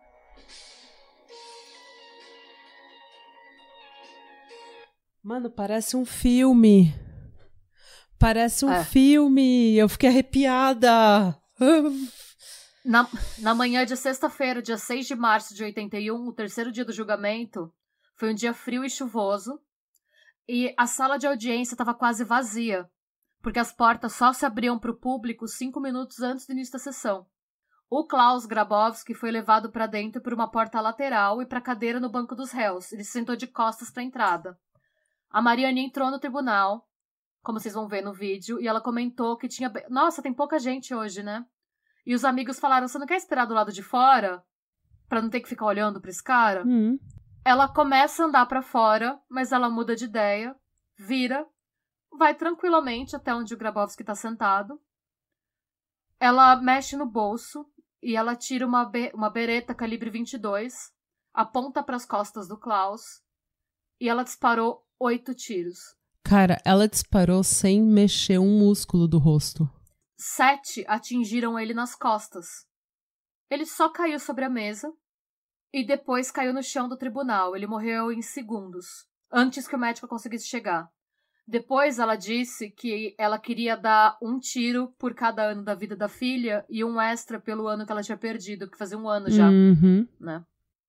Depois, é, ela foi detida sem resistência, dá pra vocês verem no vídeo. Não, dá pra ver, eles, eles, só, eles só pegam e abaixam o, o braço dela, ela tá lá atirando, eles pegam, o bra abaixam o braço dela e levam no momento, ela. É, o juiz olha para ela e ela olha pro juiz e ela fala: Eu queria matá-lo Eu queria tirar na cara dele, mas eu errei e acertei as costas. Espero que ele esteja morto. Essa é a declaração dela. É. E na declaração oficial que ela teve que dar, ela completou: Fiz isso por você, Ana. Hum. Esse até hoje é o, é um dos, é o caso mais famoso da justiça de vigilantes na Alemanha. De todos os tempos, assim. Total. O ato de vingança dela provocou uma reação absurda, porque, como, a gente, como eu comentei, a questão da ineficiência das punições para criminosos sexuais estava atingindo muita gente na Alemanha. Uhum. Nem todos eram é, pais de vítimas fatais, como foi o caso da Mariane. Mas Uhum. muita gente, como por exemplo, você imagina os pais das meninas que ele violentou, sabendo que esse cara tava solto, que esse E cara queria começar uma família. É. Da noite pro dia, o nome Marianne Bachmeier virou sinônimo da mãe justiceira. Uhum. O apelido dela virou a mãe da vingança. Ou a Amém. mãe vingança, é. As fotos dela estavam na primeira página de todos os jornais, todas as revistas. Ela recebia flores de estranhos. Uma Uhum. vez ela recebeu um buquê de flor na, na entrada do apartamento que ela morava, dizendo: Para você, de um avô que teria feito a mesma coisa. Você não está sozinha, coragem. Uhum. Uma semana depois do assassinato, ela recebeu 100 mil marcos alemães é, de doação. Com a Meu intenção de Deus. pagar pelos honorários dela, porque ela ia ter, né? Pela- querendo ou não, ela- gente, ela matou uma pessoa. É. E aí a gente tem né, uma certa polêmica. Por quê? O público falou: You Go Girl teria feito a Uhum. mesma coisa. Mas ela matou uma pessoa e você falar, você dar um tapinha nas costas dela e falar segue o baile, é você abrir um precedente para outras pessoas fazerem a mesma coisa. Sim. E daí Além- todo mundo quer, vai fazer justiça com as próprias mãos, e a gente sabe que nem todo mundo deveria fazer justiça com as próprias mãos, porque nem todo mundo tá do lado da justiça. E daí Exato. você abre espaço pra um monte de nerso que acha que é justiceiro. Imagina esse monte de incel aí no mundo, é, achando que eles têm que fazer justiça com as próprias mãos e matando mulher à torta e à direita Exato. e recebendo um tapinha nas costas. Não é bem assim, a Exato, gente não pode sim. abrir precedente. A gente Exato. também não pode, em, em qualquer sistema de justiça, por mais frustrante que seja, não existe nenhum sistema de justiça é, justo, moderno, que respeite os direitos humanos, onde uma pessoa vai agir como júri, promotoria, defesa e É. juiz. Então, uma pessoa não pode agir com tudo. E, querendo ou não, o que ela fez, ela agiu como promotoria, defesa, juiz e júri quando Sim. ela matou ele. Ela tá errada? Absolutamente não. Mas faria É, o e mesmo? aquilo, a gente Sim. sabe a história inteira, né? Porque muita gente. Eu conheci essa história por esse vídeo que vocês vão ver. Na- Uhum. assim, assim que o episódio sair, a gente vai postar o vídeo. Eu vi Uhum. essa cena. Tem todo um cenário por trás, tem toda uma. Vocês viram tudo que levou essa mulher até, até esse momento da vida dela, né? Foi o Sim. momento que fez com que ela entrasse pra história, assim. Hum. É, então, assim. É, é muito complicado. A gente. É, eu não sei. É complicado. É por isso que eu falo. É é um caso que a gente. Qualquer coisa que a gente diga, a gente vai ser julgada. É, normalmente a gente tenta, e várias pessoas mal intencionadas insistem em entender mal o que a gente fala. É, normalmente a gente tenta explicar o caso porque crime nenhum acontece num vácuo. É. Nenhum crime acontece num vácuo. Sempre tem um contexto, sempre tem uma explicação, sempre tem. Justifica? Absolutamente não. Nenhum crime tem uma justificativa, tem uma carta branca. Agora, existe um contexto, existe uma história, existe nuance, existe áreas em que a nossa moralidade e as nossas as nossas leis, as nossas regras e os nossos códigos sociais são questionados. E é importante debater tudo isso para que a gente continue melhorando como sociedade. Ah, até porque você, eu acho que é, esse caso foi meio que um sintoma que fez o legislativo da Alemanha pensar que tipo de sociedade a gente tem em que o único jeito de você se livrar de um pedófilo abusador de criança, tipo, dele deixar de ser um perigo, Hum, é ele ser morto pela mãe que levou que a revista deixou passar com uma arma porque era mãe da vítima. Ela não foi revistada, não é que ela contrabandeou, a arma tava no bolso dela. tava ninguém olhou, ninguém. É. Então, assim, que tipo de sistema a gente tem agora em que uma mulher se sente é, levada a fazer isso pra saber que o filho vai ter justiça? Porque o que aconteceu? É. E o que a Mariane fala depois? Que foi quando ela viu que esse cara é, já tinha feito isso com outras três crianças, que esse uhum. cara tava recebendo tapinha no ombro, e ela, com a experiência de vida dela, ela viu homem atrás de homem atrás de homem, passando por cima dela e saindo uhum. ileso. E ela fala que ela lembrou o que ela passou no julgamento quando ela foi violentada. E ela pensou, vão amanhã vão fazer a mesma coisa com a minha filha. Amanhã vai ter um homem falando que a minha filha de sete anos é, foi estuprada porque era gostosa. Uhum. E ela falou que foi demais para ela. Ela falou, ela falou que, o que ela, ela fez o que ela fez porque ela não queria deixar ele falar. Ela falou: a partir do momento que ele falar isso, a minha filha vai ser conhecida como a menina de sete anos que foi estuprada porque era gostosa pelo resto da vida dela. Ela vai ser uhum. isso. Porque é isso que vai estar em todos os jornais, é isso que vai estar em todo lugar. E ela falou que ela decidiu voltar, porque depois que ela fez o comentário, tá vazio aqui hoje, e que perguntaram se ela não queria sair, ela chegou a sair, ela pensou, se eu atirar nele agora, eu não machuco mais ninguém. A chance de alguém entrar na frente é muito pequena, porque tá vazio. Uhum. Então ela ainda falou que ela pensou na hora em machucar o mínimo de gente possível. Uhum. É, porque ela não tava afim, ela tava, ela tava atrás dele. Ela queria fazer justiça Sim. com ele. E assim, o pior é que do jeito que a legislação tá. Gente, eu não sei como é a legislação alemã hoje, mas do jeito que tava na época, era capaz de dar uns dois anos esse cara sair e fazer de novo. Não, a legislação alemã não hum. estava preparada, porque, querendo ou não, os juízes têm que seguir a lei. Hum. Se a lei está daquele jeito, e se pela lei o é, criminoso sexual pode escolher se ele vai ser quimicamente castrado ou se ele vai ser internado numa clínica de reabilitação, enquanto hum. você não muda a lei, por mais que o juiz ache um absurdo, ele não pode fugir.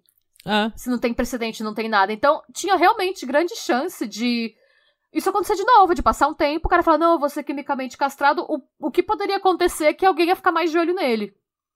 Mas enquanto a lei não mudasse, realmente não tinha muito o que fazer no caso dele. No caso desse tipo de crime.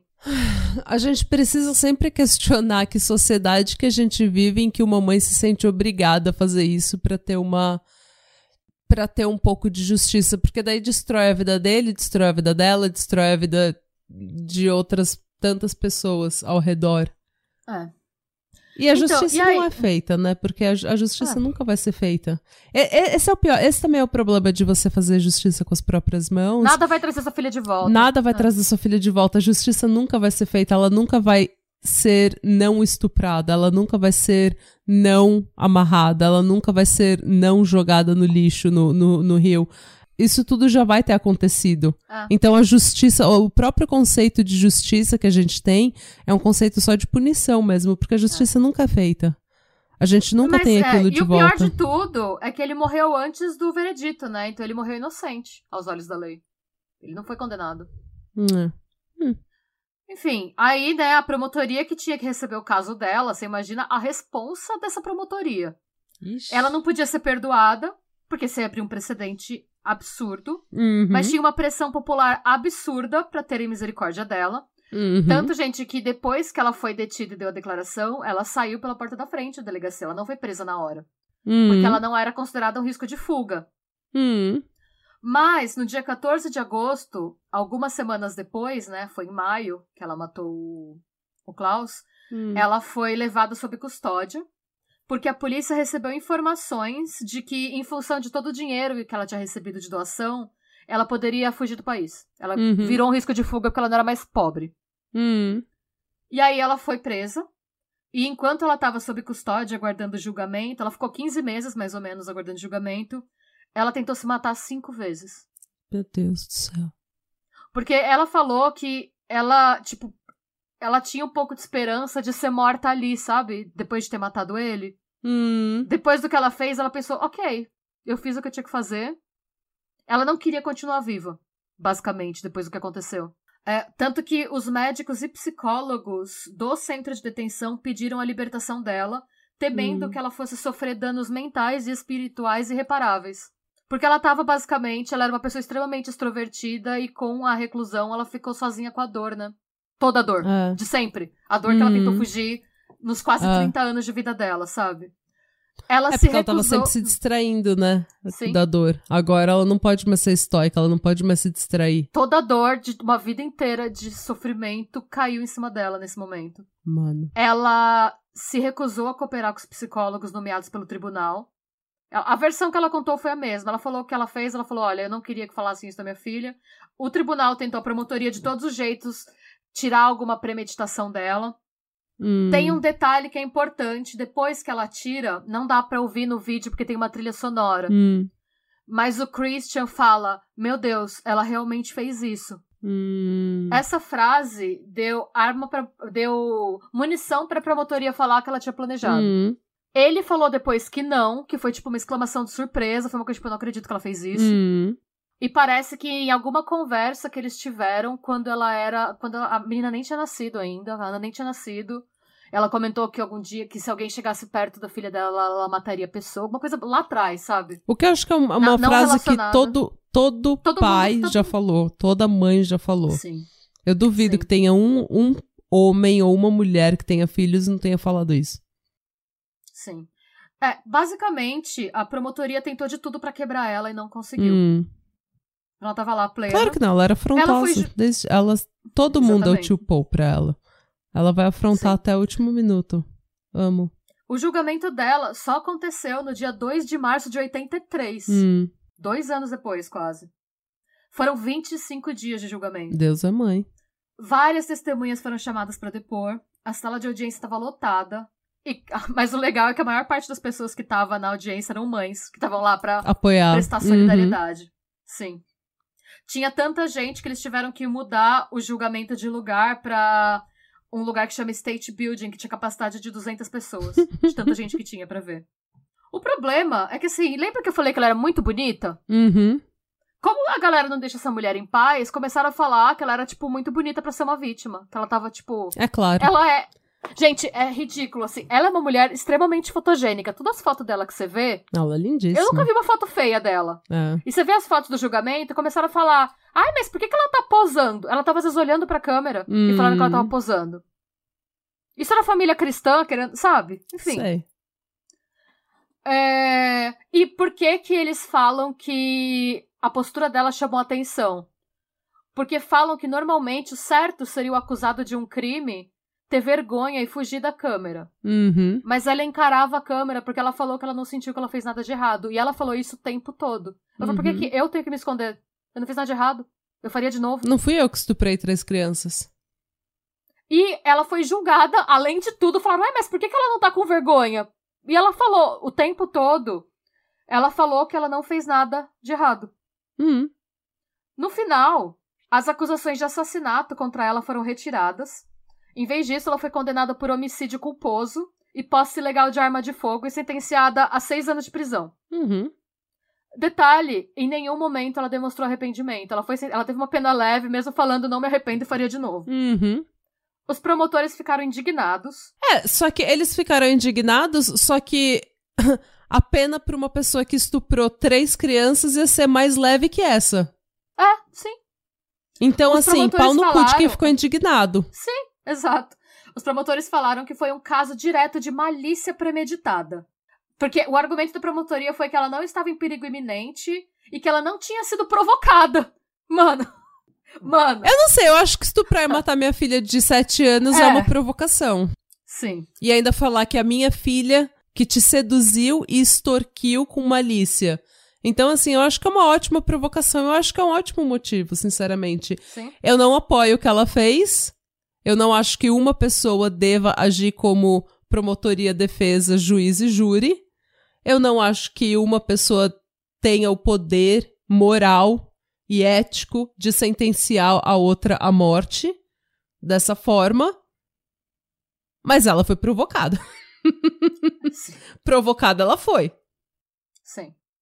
E aí o juiz, meu- porque os promotores foram reclamar e o juiz deu um cala-boca em todo mundo, que eu achei sensacional. Hum. O juiz falou: olha, ela não representa uma ameaça para a sociedade. É, ela estava extremamente traumatizada. Ela teve que ouvir tudo aquilo sobre a filha dela, sobre a própria vida, Hum. sendo falado pelo advogado da defesa. E tem uma informação que eles não tinham dito antes, que tinha uma pasta com evidências do corpo da Ana no tribunal e que a Mariane viu essas fotos. Hum. E o juiz falou: foi um gatilho. Ela teve vários gatilhos, e em um desses gatilhos ela estourou, e é isso, e essa é a sentença, não reclamem. Hum. Foi isso. Aí ela saiu do tribunal como uma pessoa livre, ela só foi pra prisão depois. Ela saiu pela porta da frente do Hum. tribunal. Ela foi colocada sob vigilância de suicídio, porque ela ainda não queria voltar a viver. Ela falou pra Hum. ela, acabou. Por isso que eu acho que quem tava falando que ela tava posando pra foto é, tá sendo ridículo. Essa mulher, ela só não achava que ela fez nada de errado. Hum. E não queria mais viver depois daquilo. É a pessoa que não tem nada a perder e não vai ficar se escondendo de câmera. Exato. Ela teve que ser colocada, então, em vigilância de suicídio. E os primeiros 18 meses do encarceramento dela, ela passou numa clínica psiquiatra. Hum. E ela foi libertada depois de cumprir três anos por bom comportamento. Hum. Depois disso, ela vendeu a história de vida dela para uma revista alemã que chama Stern por 250 mil marcos alemães. E ela usou esse dinheiro para pagar dívidas que ela tinha com os advogados. Ela gastou muito mais com o advogado Do que do que ela imaginava, Hum. porque demorou muito para ela ser julgada. Hum. É, a revista publicou uma série de artigos que lançaram as bases para um filme sobre o caso, que chamava Anna's Mutter, que seria a mãe de Ana. Hum. No fim da década de 80, ela se casou e mudou para Nigéria com o marido. O marido dela era professor de alemão, Hum. é, na região da Nigéria que tinha. Sabe, pós-neocolonialismo? Que tinha Sim, lugares tinha que colônia. precisava falar alemão. Hum. Ela falou que ela não queria voltar para a Alemanha porque era muito dolorido. Enquanto ela estivesse na Alemanha, ela estaria suicida, basicamente. Hum. Entendo. Eles se divorciaram. É, sim. Eles se divorciaram em 1990. Porque ela não conseguia. Esse traço de personalidade dela não mudou, ela ainda Uhum. amava um drama. E em 90, ela decidiu se mudar pra Sicília, pra Palermo. Hum. E lá ela começou a trabalhar como cuidadora em um hospital psiquiátrico. Eu acho que é o, é o trabalho perfeito pra ela. Porque quem mais entende o que uma pessoa pode passar na vida e todos os traumas e todas as doenças mentais e comportamentos suicidas e tudo mais. Eu acho que pra você trabalhar no, no hospital psiquiátrico, você tem que ter passado por algum perrengue desse. Que é pra você Sim. entender e ter empatia, porque só quem passou tem a empatia com a pessoa que tá lá. Sim. Sim. Acho que é perfeito. Ela disse. Sim. E vira e mexe, gente. Isso é o problema. Dava aniversário do julgamento, ela era procurada pela imprensa. Hum. Tudo que acontecia, iam procurar ela. E ela falou, numa dessas vezes que procuraram ela, que ela não queria voltar pra Alemanha exatamente porque ela só conseguiu sobreviver, é, tipo, superar o que aconteceu, ignorando o que aconteceu. Hum. E que quando ela voltava pra Alemanha, ela era o trauma dela. Hum. E que ela não queria mais ser o trauma dela. Hum. Infelizmente, ela não conseguiu passar o resto da vida dela em Palermo porque ela foi diagnosticada com câncer de pâncreas. Eita. Então ela precisou voltar para a Alemanha para se tratar. Hum. Ela foi uma coisa que ela falou, ela tentou morrer tanto tempo que ela não tinha mais medo da morte. Hum. Então ela pediu para um repórter da NDR que chama Lucas Maria Bomer para filmar e fotografar os últimos dias de vida dela. Ela sabia que ela estava morrendo, que ela não ia durar. Hum. E existe um diário visual da dela se preparando para a morte. Que é, as fotos são extremamente bonitas, mas extremamente tristes. E essa mulher continua linda. Ela Gente, faleceu no dia 17 de setembro de 96, em Lübeck, aos 46 anos. Nossa, super nova. E é, ela foi enterrada junto com a Ana. E aí eu quero ler um trecho da revista australiana The Bulletin, de 21 de dezembro de 82, que fala um pouco sobre isso, que encerra essa história. Marianne decidiu que mataria o assassino da filha no momento em que foi avisada pela polícia que Ana morreu. Mas o ato de vingança não se deu apenas contra o açougueiro simplório. As balas foram destinadas a todos os homens que a machucaram. Quando ela visitou o cemitério de Lubeck para selecionar o último local de descanso de Ana, o agente funerário perguntou-lhe se deveria ser uma sepultura simples ou dupla. Sem hesitar, ela pediu uma sepultura dupla. É para mim, para Ana. Em breve estarei com ela. Ai, gente. E essa é a triste história de Marianne e Ana Bachmeier. E é uma montanha. Gente, é isso. Eu terminei esse roteiro. Eu falei, gente, a vida é muito... tem que existir reencarnação, porque a vida para algumas pessoas é muito triste. Não pode ser só isso e acaba, sabe? Cara, eu não sei que a sorte dela é capaz dela continuar sofrendo na outra vida também. Ai, gente, é. Nossa, eu fiquei emocionada. É, Nossa. eu não consigo imaginar. Ai, eu tô emocionada. Hum. É isso, gente. É isso. Eu adorei essa história. Eu adorei. Tipo, é uma das histórias mais horríveis que a gente já cobriu no podcast, mas eu adorei. Eu gosto de história assim porque realmente a gente tem que pensar. Sim. Tipo, a gente tem que questionar nossas pró nossa própria ética, nossos próprios valores, nossa moralidade. A gente tem que questionar nossas nossas regras, nossos códigos, tudo que a gente acredita, você tem que questionar para saber, porque tem casos que não se encaixam né, nessas coisas, Sim. né? Não se, não se encaixam na nossa moralidade, nas nossas leis, nas nossas regras. A gente tem que E é questionar. uma grande gray area, né? Porque Ah. a- e a vida dela foi. eu- pensei muito nisso, assim. Ela foi muito julgada porque a vida dela foi escancarada pra todo mundo. E, gente, ninguém é perfeito. Se for analisar a vida de todo mundo, escancarar pra tentar justificar uma. tipo, Sabe? É. Nossa, se escancararem minha vida, eu tô fodida e eu não faço é, nada. Gente. Eu não faço nada. Literalmente nada. Mas se você começar a escancarar minha vida e começar a dar um significado macabro ou suspi... eh, sabe? Sus, é, su, bleh, suspicious. Suspeito. Um, é, um, um significado suspeito, um significado malicioso pra tudo que eu fiz. Nossa, todo mundo vai achar que eu sou uma, uma Judas.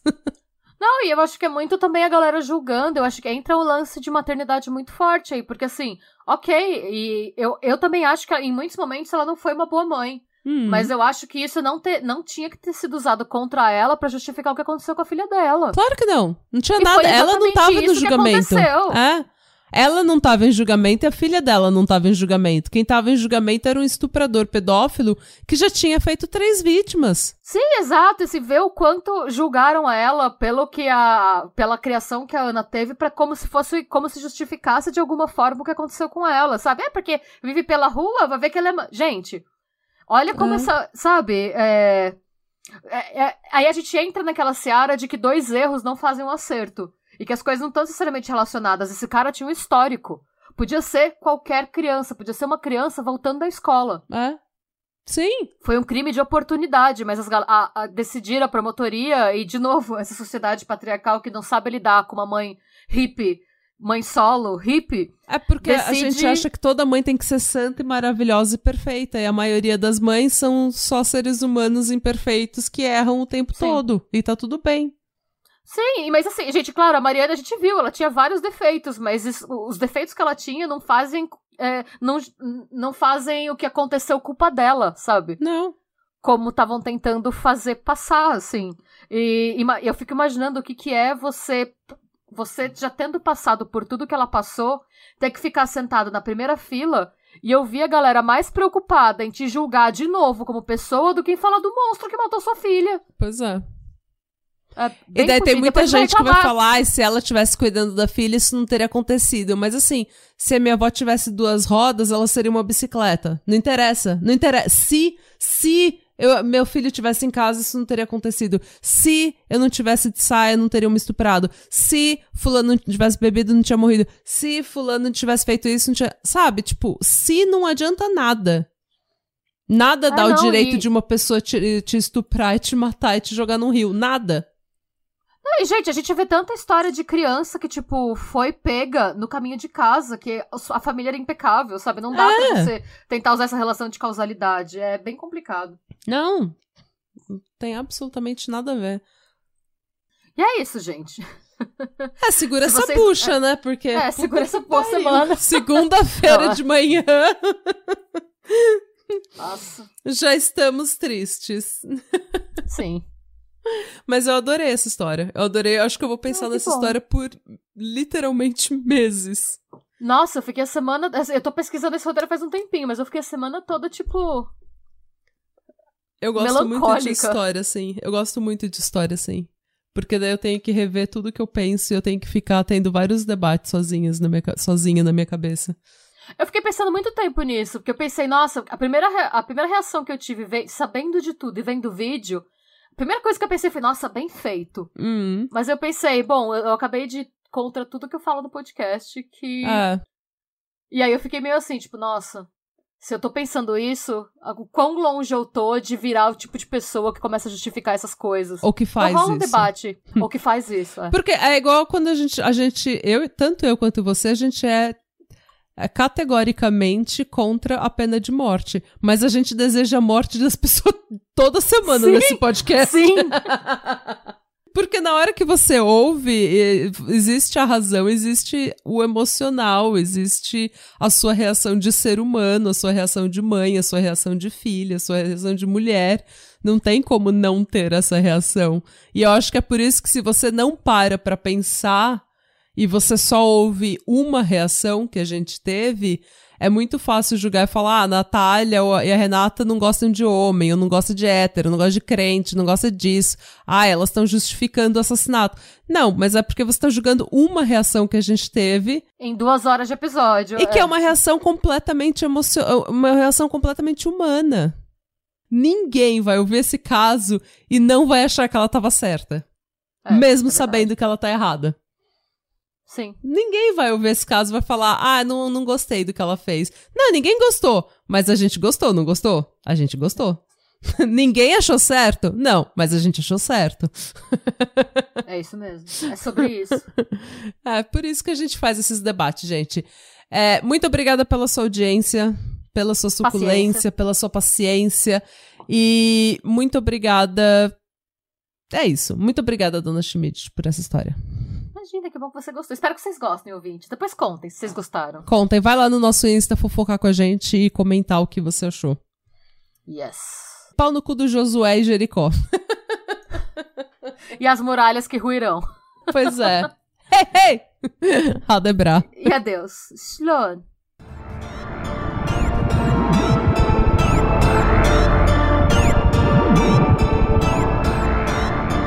Se você gostou desse episódio e quer receber conteúdo exclusivo sem comerciais, vá até a Orelo para se tornar um apoiador do Pátria.